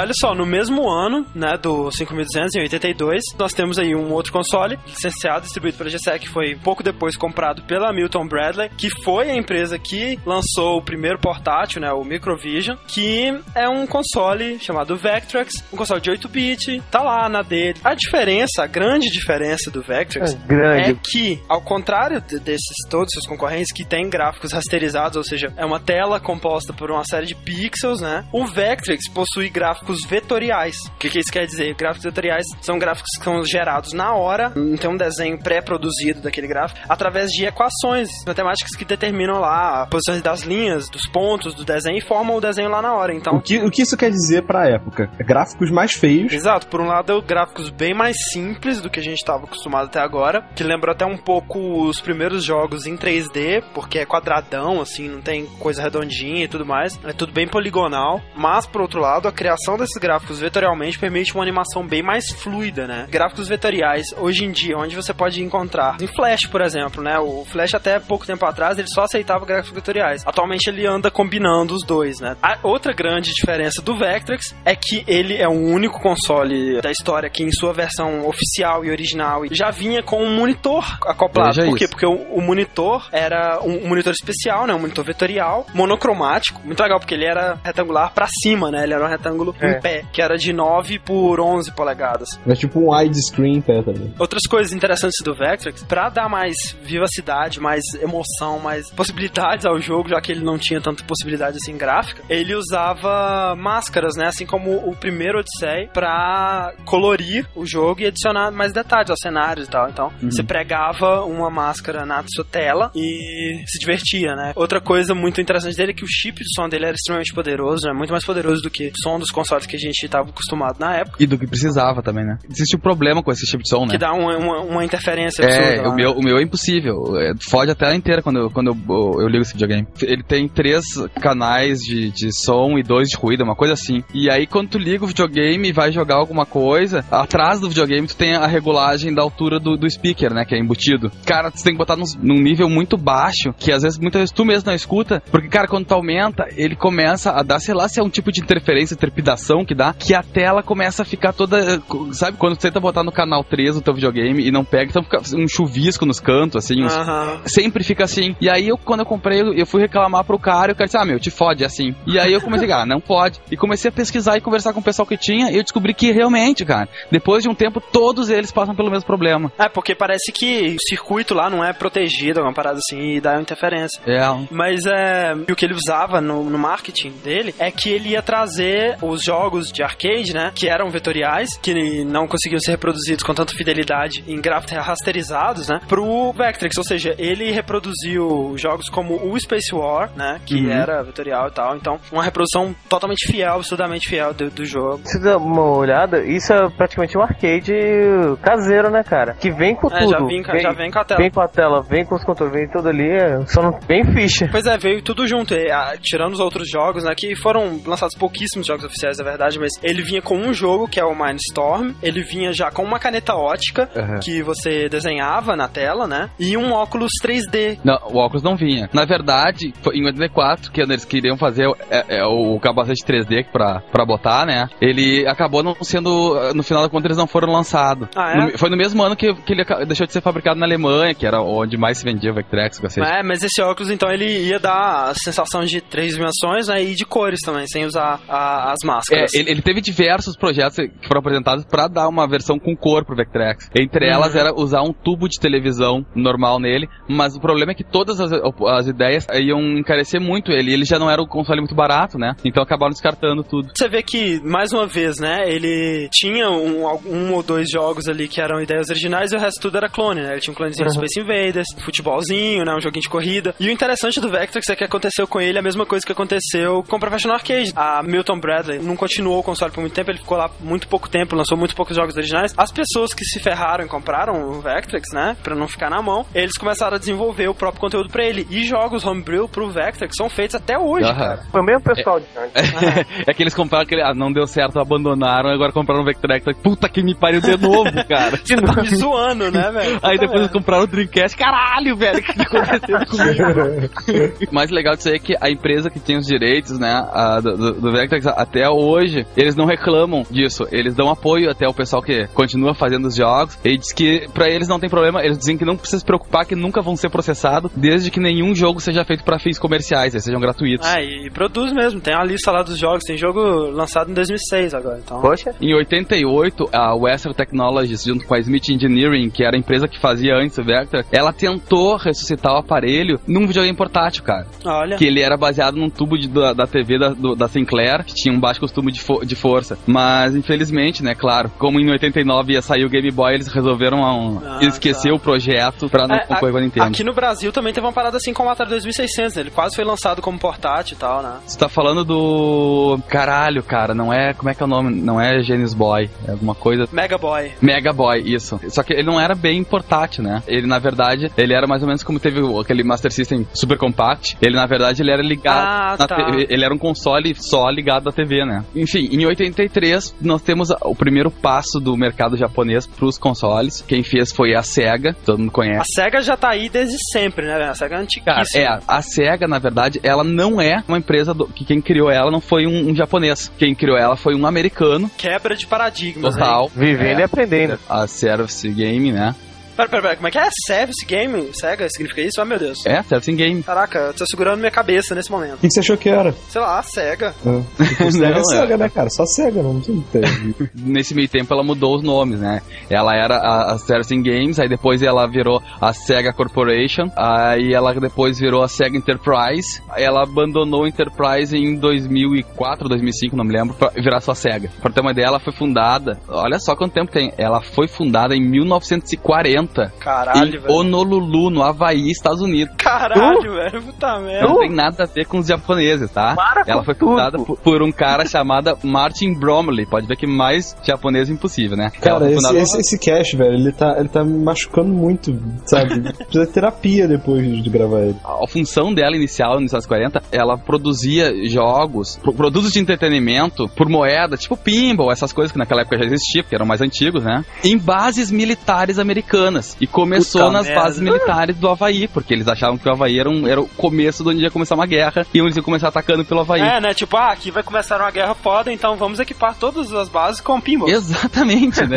Tipo, vamos entreter os caras, vai que um dia tem uma guerra, né, cara? Até que o Bromley sugeriu, vamos ah, mudar a, a empresa pra Tóquio, né, no Japão. E em 1951, a SEGA foi pro Japão e registrou lá como Servicing Game of Japan. Tipo, os três americanos foram pra lá, ou seja, não tem nada a ver com, com o lance. Lá elas faziam aquelas maquininhas de foto instantânea, sabe? Que tu bota a moeda e tira Ah, sim. foto. E ficaram, assim, por algum tempo, dessa vidinha de produtos ah, operado por, por moeda, né? Aham. Até que, né, em 1981, na verdade, ela começou a desenvolver um novo sistema que era o chamado de SG-1000, o SG de Sega, né? Em 1983, eles lançaram no mercado oficialmente o console de 8 bits, que não alcançou muito sucesso, nada muito novo, estamos falando da Sega, né? Não fica pensando em sucesso Olha nenhum. os fãs do Dreamcast, Pablo. Ah, é, desculpa. Ah, é maravilhoso o console da SEGA, como tudo que ela lança, né, gente? que o console em si, ele não é dos mais bonitos, é, ele, é- ele lembra literalmente o, o tipo console da segunda geração, ela era uma caixa, só que branca. E assim, foi uma entrada muito tímida da SEGA no mercado, assim, ela não tinha grandes pretensões, na verdade, ela queria, claro, competir de igual para igual. Quem ligar um, um SG-1000 vai ver que ele tem uma semelhança absurda com o ColecoVision, graficamente falando, e com o MSX, por aí, que já que eles usam praticamente o mesmo processador, então tem essa, essa semelhança, né? Ma- Mas aqui, como é que era o Atari no, no Japão? Era febre também? Não, o Atari vendia muito bem lá, né? Lá, lá ele era vendido oficialmente como Atari 2800 e ele vendia assim, é, é até legal um dia pro- procurem aí no Google as fotos dos cartuchos de Atari japonês, porque era aquela, te imagina, tipo, Pitfall, só que versão com cara de anime, assim, de Ah, mangá, tá. tá? E eles vendiam. O Excelente, videogame no né, Japão fazia muito sucesso também. A SEGA também lançou na Austrália esse videogame e Nova Zelândia. Nos Estados Unidos nunca nem deu as caras. Ah. Mas uma das coisas mais interessantes desse videogame é que ele tem um jogo chamado Girls Gaiden, que é um joguinho muito interessante em que tu é uma mulherzinha que tem que encontrar o teu grande amor. Foi o primeiro dating sim da história. É, mais ou menos. Tu fica coletando florzinhas pra tentar. Quando chegar um medidor no level máximo, teu amor chega perto de ti, vocês se amam pra sempre, o cacete. E aí, tu, Oh. claro que tu tem uma vadia qualquer que quer roubar teu namorado, óbvio, né? Sempre tem um puto na jogada. Esse jogo foi produzido pelo Yuji Naka, o mesmo cara que fez o Sonic, na época que ele era um estagiário só. Todo mundo tem um passado, né, cara? Ninguém escapa. Ele foi pra SEGA como estagiário. Quando ele chegou na SEGA e, e pediu emprego, a SEGA pagava muito mal. E aí ele tinha vindo do interior e aí ela tinha um prédio dormitório do lado em que as pessoas eh, que eram os estagiários e coisas podiam morar lá. E era um prédio imundo, assim, sabe? E aí ele começou a pensar uma ideia, cara, vou produzir um jogo. E aí a SEGA deu a ideia, cara, tenta conseguir uma coisa pra atrair o público feminino. E ele pegou e começou a desenvolver esse, esse joguinho pra, pro público feminino. E o jogo foi primeiro grande sucesso da SEGA, assim, tipo. Olha só, cara. Os homens adoraram, as mulheres também, todo mundo comprava o joguinho. Uma ideia diferente, né, velho? Desviando um pouco daqueles cinco É, não, pra, pra quem for- puder jogar o jogo hoje em dia vai adorar, porque o jogo realmente ele é legal, assim, ele não é, ele não é chato, não. E foi o primeiro avanço da, da, da SEGA no mercado. E aí o SG-1000 fez o seu pouco sucesso, enfim, mas a SEGA tentou manter ele no, no mercado e lançou o SG-1000 2, que já foi sair bem depois, só em 84, aí já tava. Em que eles tinham sido reformulados, o videogame todo foi reformulado, ficou com um design muito bonito comparado com o primeiro. E foi os primeiros passos pra SEGA transformar o videogame, claro, óbvio, num computador. Ela vendeu um teclado, vendeu um cartucho Ah, de. Basic, aquela coisa que todo mundo fazia. E esse videogame também, ele é muito engraçado porque embora ele não tenha feito muito sucesso, a Bitcorp, aquela que eu falei da Atari lá atrás, ela Uhum. lançou um clone chamado Dina, que era um clone de Coleco e SG-1000. Ele tinha duas entradas de cartuchos, uma pra Coleco e uma pra SG-1000. Olha só. Então aí tu já vê o hardware total eh, copiado, né? O hardware parecido a ponto de que um videogame servia pra dois consoles diferentes, né?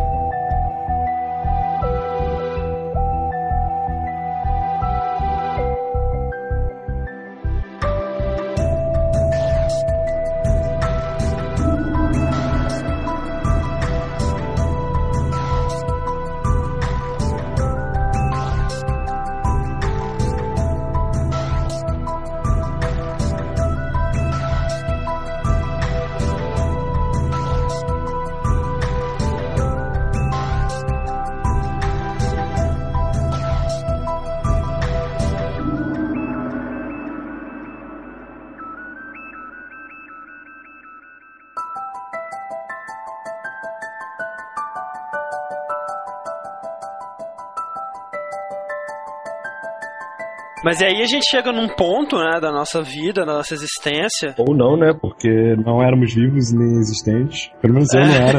Não, eu também não O era Pablo ainda. tava Opa. com seus 52 anos ainda. O Pablo era um jovem de 52 anos. Veja você, o Dr. Wiley era. É, o Dr. Riley tava lá assistindo É, tudo. o Dr. Ali tava com 14 infarto já, né, cara? Chegou num ponto que todo mundo que podia, todo mundo que conseguia pulou no barco dos games, né? Tentou seu espacinho ali. E a indústria ficou absurdamente saturada, né? Tinha muito mais oferta do que procura. É, exatamente isso.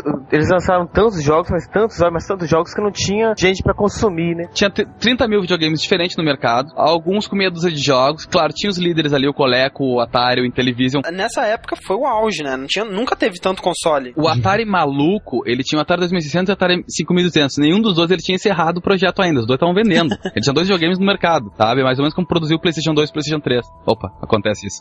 Mas Ups. tinha, tinha o, o Ballast Arcade, ColecoVision, o Emerson Arcade tava aí, o Channel F querendo não tava aí. Nenhum desses que a gente falou da segunda geração tinham encerrado. Nenhum, ainda, nenhum. Ainda tem uns que nem, a gente nem citou, cara. Tinha Odyssey 3 Ah, ainda sendo produzido. É console pra caralho. Cara, era muita coisa, muita coisa. Além disso, começou a entrar uma mania, tipo, o que que eu tenho? Eu tenho uma padaria, cara. Se eu tenho uma padaria, eu posso ganhar dinheiro com isso. Então eu vou fazer jogo sobre a minha padaria. Tinham as coisas mais absurdas. A Atari lançou um jogo que se chamava Comunistas do Espaço, cara. Comunistas from Space. tipo, começaram a fazer qualquer merda que sair, eles vão fazer. Aí, E a qualidade foi decaindo só, né? decaindo total. E nesse momento, a própria ColecoVision, que era aquela mais conhecida pelas maravilhosas conversões de, de arcades, né, pro videogame, começou a pensar assim, cara, esse é o nosso lucro, então é isso que a gente vai fazer, né? E aí chegou num ponto em que ela não se preocupava mais com a qualidade. Ela só queria eh, portar os jogos. Tendo o nome do jogo, do arcade, tava valendo. Exatamente. E aí, claro, o público começou a notar que tava tendo esse problema, né? Os caras não estão se preocupando mais com a gente, estão só querendo portar qualquer bosta. E aí a Atari, que tava até então, ainda tinha seu, seu mercado, vamos dizer, ela fez duas absurdas e grandes cagadas, né? A primeira foi o porte do Pac-Man, com uma qualidade Aham. absurdamente inferior, que não conseguia vender o console. E a segunda foi que ela gastou 21 milhões de dólares pra ter acesso a uma franquia de um jogo, de um filme que fazia muito sucesso, que todo mundo sabe que é o ET. Cara, aquele jogo deve ter sido produzido de uma noite pro dia, assim, cara. Não, tipo, eles Não, gastaram eu- o dinheiro eles- todo pra pegar a franquia e depois sobrou, sei lá, 10 dólares. Faz aí, velho. Eles devem ter confiado muito no poder do título, né? Não, mas isso é fato. Ele foi feito em tempo recorde, sim, porque eles queriam acompanhar o lançamento do filme, né? E foi aquela bosta e não conseguia pagar nem a porcaria da- da- do valor da franquia que eles tinham investido. É assim, o ET no início vendeu bem, né? Mas aí a- o boca a boca correu e aí todo mundo viu que era uma bosta e Com agarrou na certeza. prateleira. E Não aí, o que mais. aconteceu? Tu tem aí uma geração inteira de jogadores que começaram a se decepcionar de tal forma com o videogame que eles começaram a partir pra outros. Cara, vou ficar sustentando esse videogame. E Vamos aí, ao jogar mesmo peteca de novo, né, cara? Vamos jogar peão.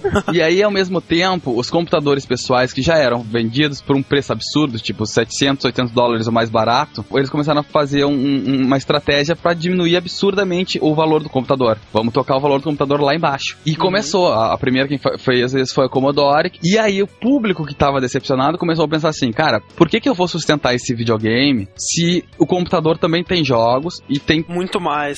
Bobeando, você podia até criar os seus próprios jogos. Sim, né? e aí que tinha, por exemplo, assim, ó, um jogo de Atari era vendido por 20 dólares. Se tu tivesse saco de ficar digitando os códigos, tu comprava uma revista por 4 dólares e 95 centavos e tu podia digitar o código do jogo e jogar um jogo no computador. Tipo, vinha uma revista com o código do jogo do jogo. É... pra você copiar. Olha que fantástico. Isso, na época tu entrava lá, como era tudo em Basic, né? O cara pegava e digitava. Aham. Isso no Brasil teve muito, essa, aquela micro e vídeo, a microsistemas eram revistas que faziam isso na época também. Claro, nem sempre os gráficos eram igual do videogame. Geralmente essas que digitavam tinham os gráficos muito inferior. Mas igual valia a pena, porque o que tu queria era diversão ali, tu não tava pre- preocupado É. mais com isso. Provavelmente aprendi alguma coisa com aquilo ainda. E aí, não, exatamente. Eu me lembro que eu pegava os jogos que vinham nas revistas, depois de um tempo tu começa a olhar pro código fonte babaca que ele tinha, e aí tinha lá, life igual a 8. Tu, Porra, cara, vou botar 20 aqui, vou ver o que acontece. Caralho, comecei com 20 vidas. Aí tu botava lá o carinha andando de pau de fora, umas coisas assim.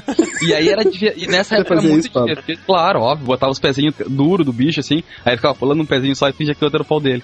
Que atividade, né? tem que imaginar também, não adianta só te dizer que tem que imaginar que aquilo era. Ia pro colégio trocar com meus amigos, porque eles compravam a revista e aí eles digitavam um outro jogo, eu digitava Ah, um, tá. e a gente se trocava só as fitas. E chegava em casa, Caraca, e aí, bom. claro, o público começou a migrar para essa nova plataforma, essas novas tecnologias, e aí o mercado começou a entrar numa grande defasagem. Ah, isso foi um problema mundial. Na Europa, eles diziam assim: Por que comprar um videogame para o seu filho e distraí-lo da escola quando você pode comprar um computador e prepará-lo para a faculdade? Olha só. Cara, se eu sou um pai, cara, eu pego, chego no quarto do guri, tiro o Atari, vai te fuder, vai mexer nesse computador que eu comprei agora. Chuta o Atari. É, coisa do demônio, né? A Atari saiu do mercado, mesmo que seja momentaneamente, porque ela voltou depois. A Mattel começou a demitir e assim, até o final do ano, ela tinha baixado o preço do Intellivision de 150 para 69 dólares e declarado um prejuízo de 300 milhões. E aí Caraca. fechou em 84. Fechou totalmente o- a parte dela que, que trabalhava com jogos. Uhum. Pra você ver que em 83 começou o Crash, mas em 83 que começou vir o videogame no Brasil.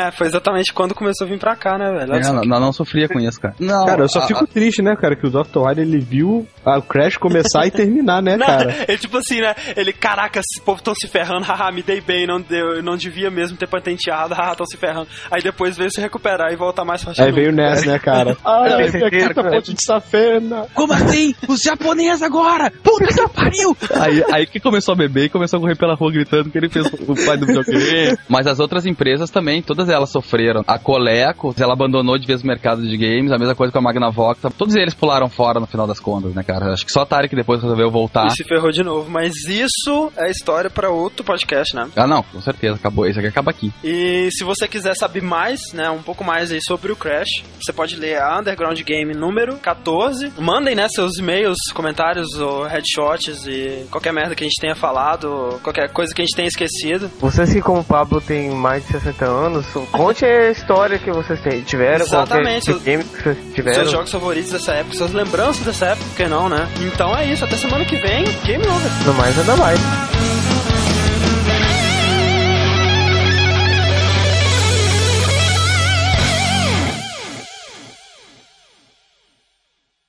Vamos ser sinceros, então, os consoles em si, eles não tinham graficamente, eles não eram tão bons quanto os videogames na- na- na- na- no geral, assim. O, peraí, o, você falou os computadores, repete aí. Não, é, tá, os consoles em si, Não, os computadores.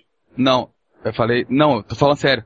Os consoles em si, eles não eram tão superiores aos computadores como se pensa graficamente falando, né? Ah, Os computadores também não eram tão superiores. Na verdade, tá, eu, eu falei errado, vocês vocês estão certos.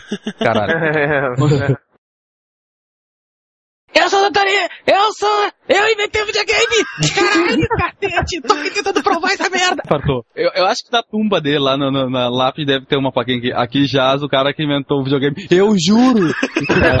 Aí ninguém passa, olha assim, ah, tá bom, não foram japoneses, né? Aí vai passando.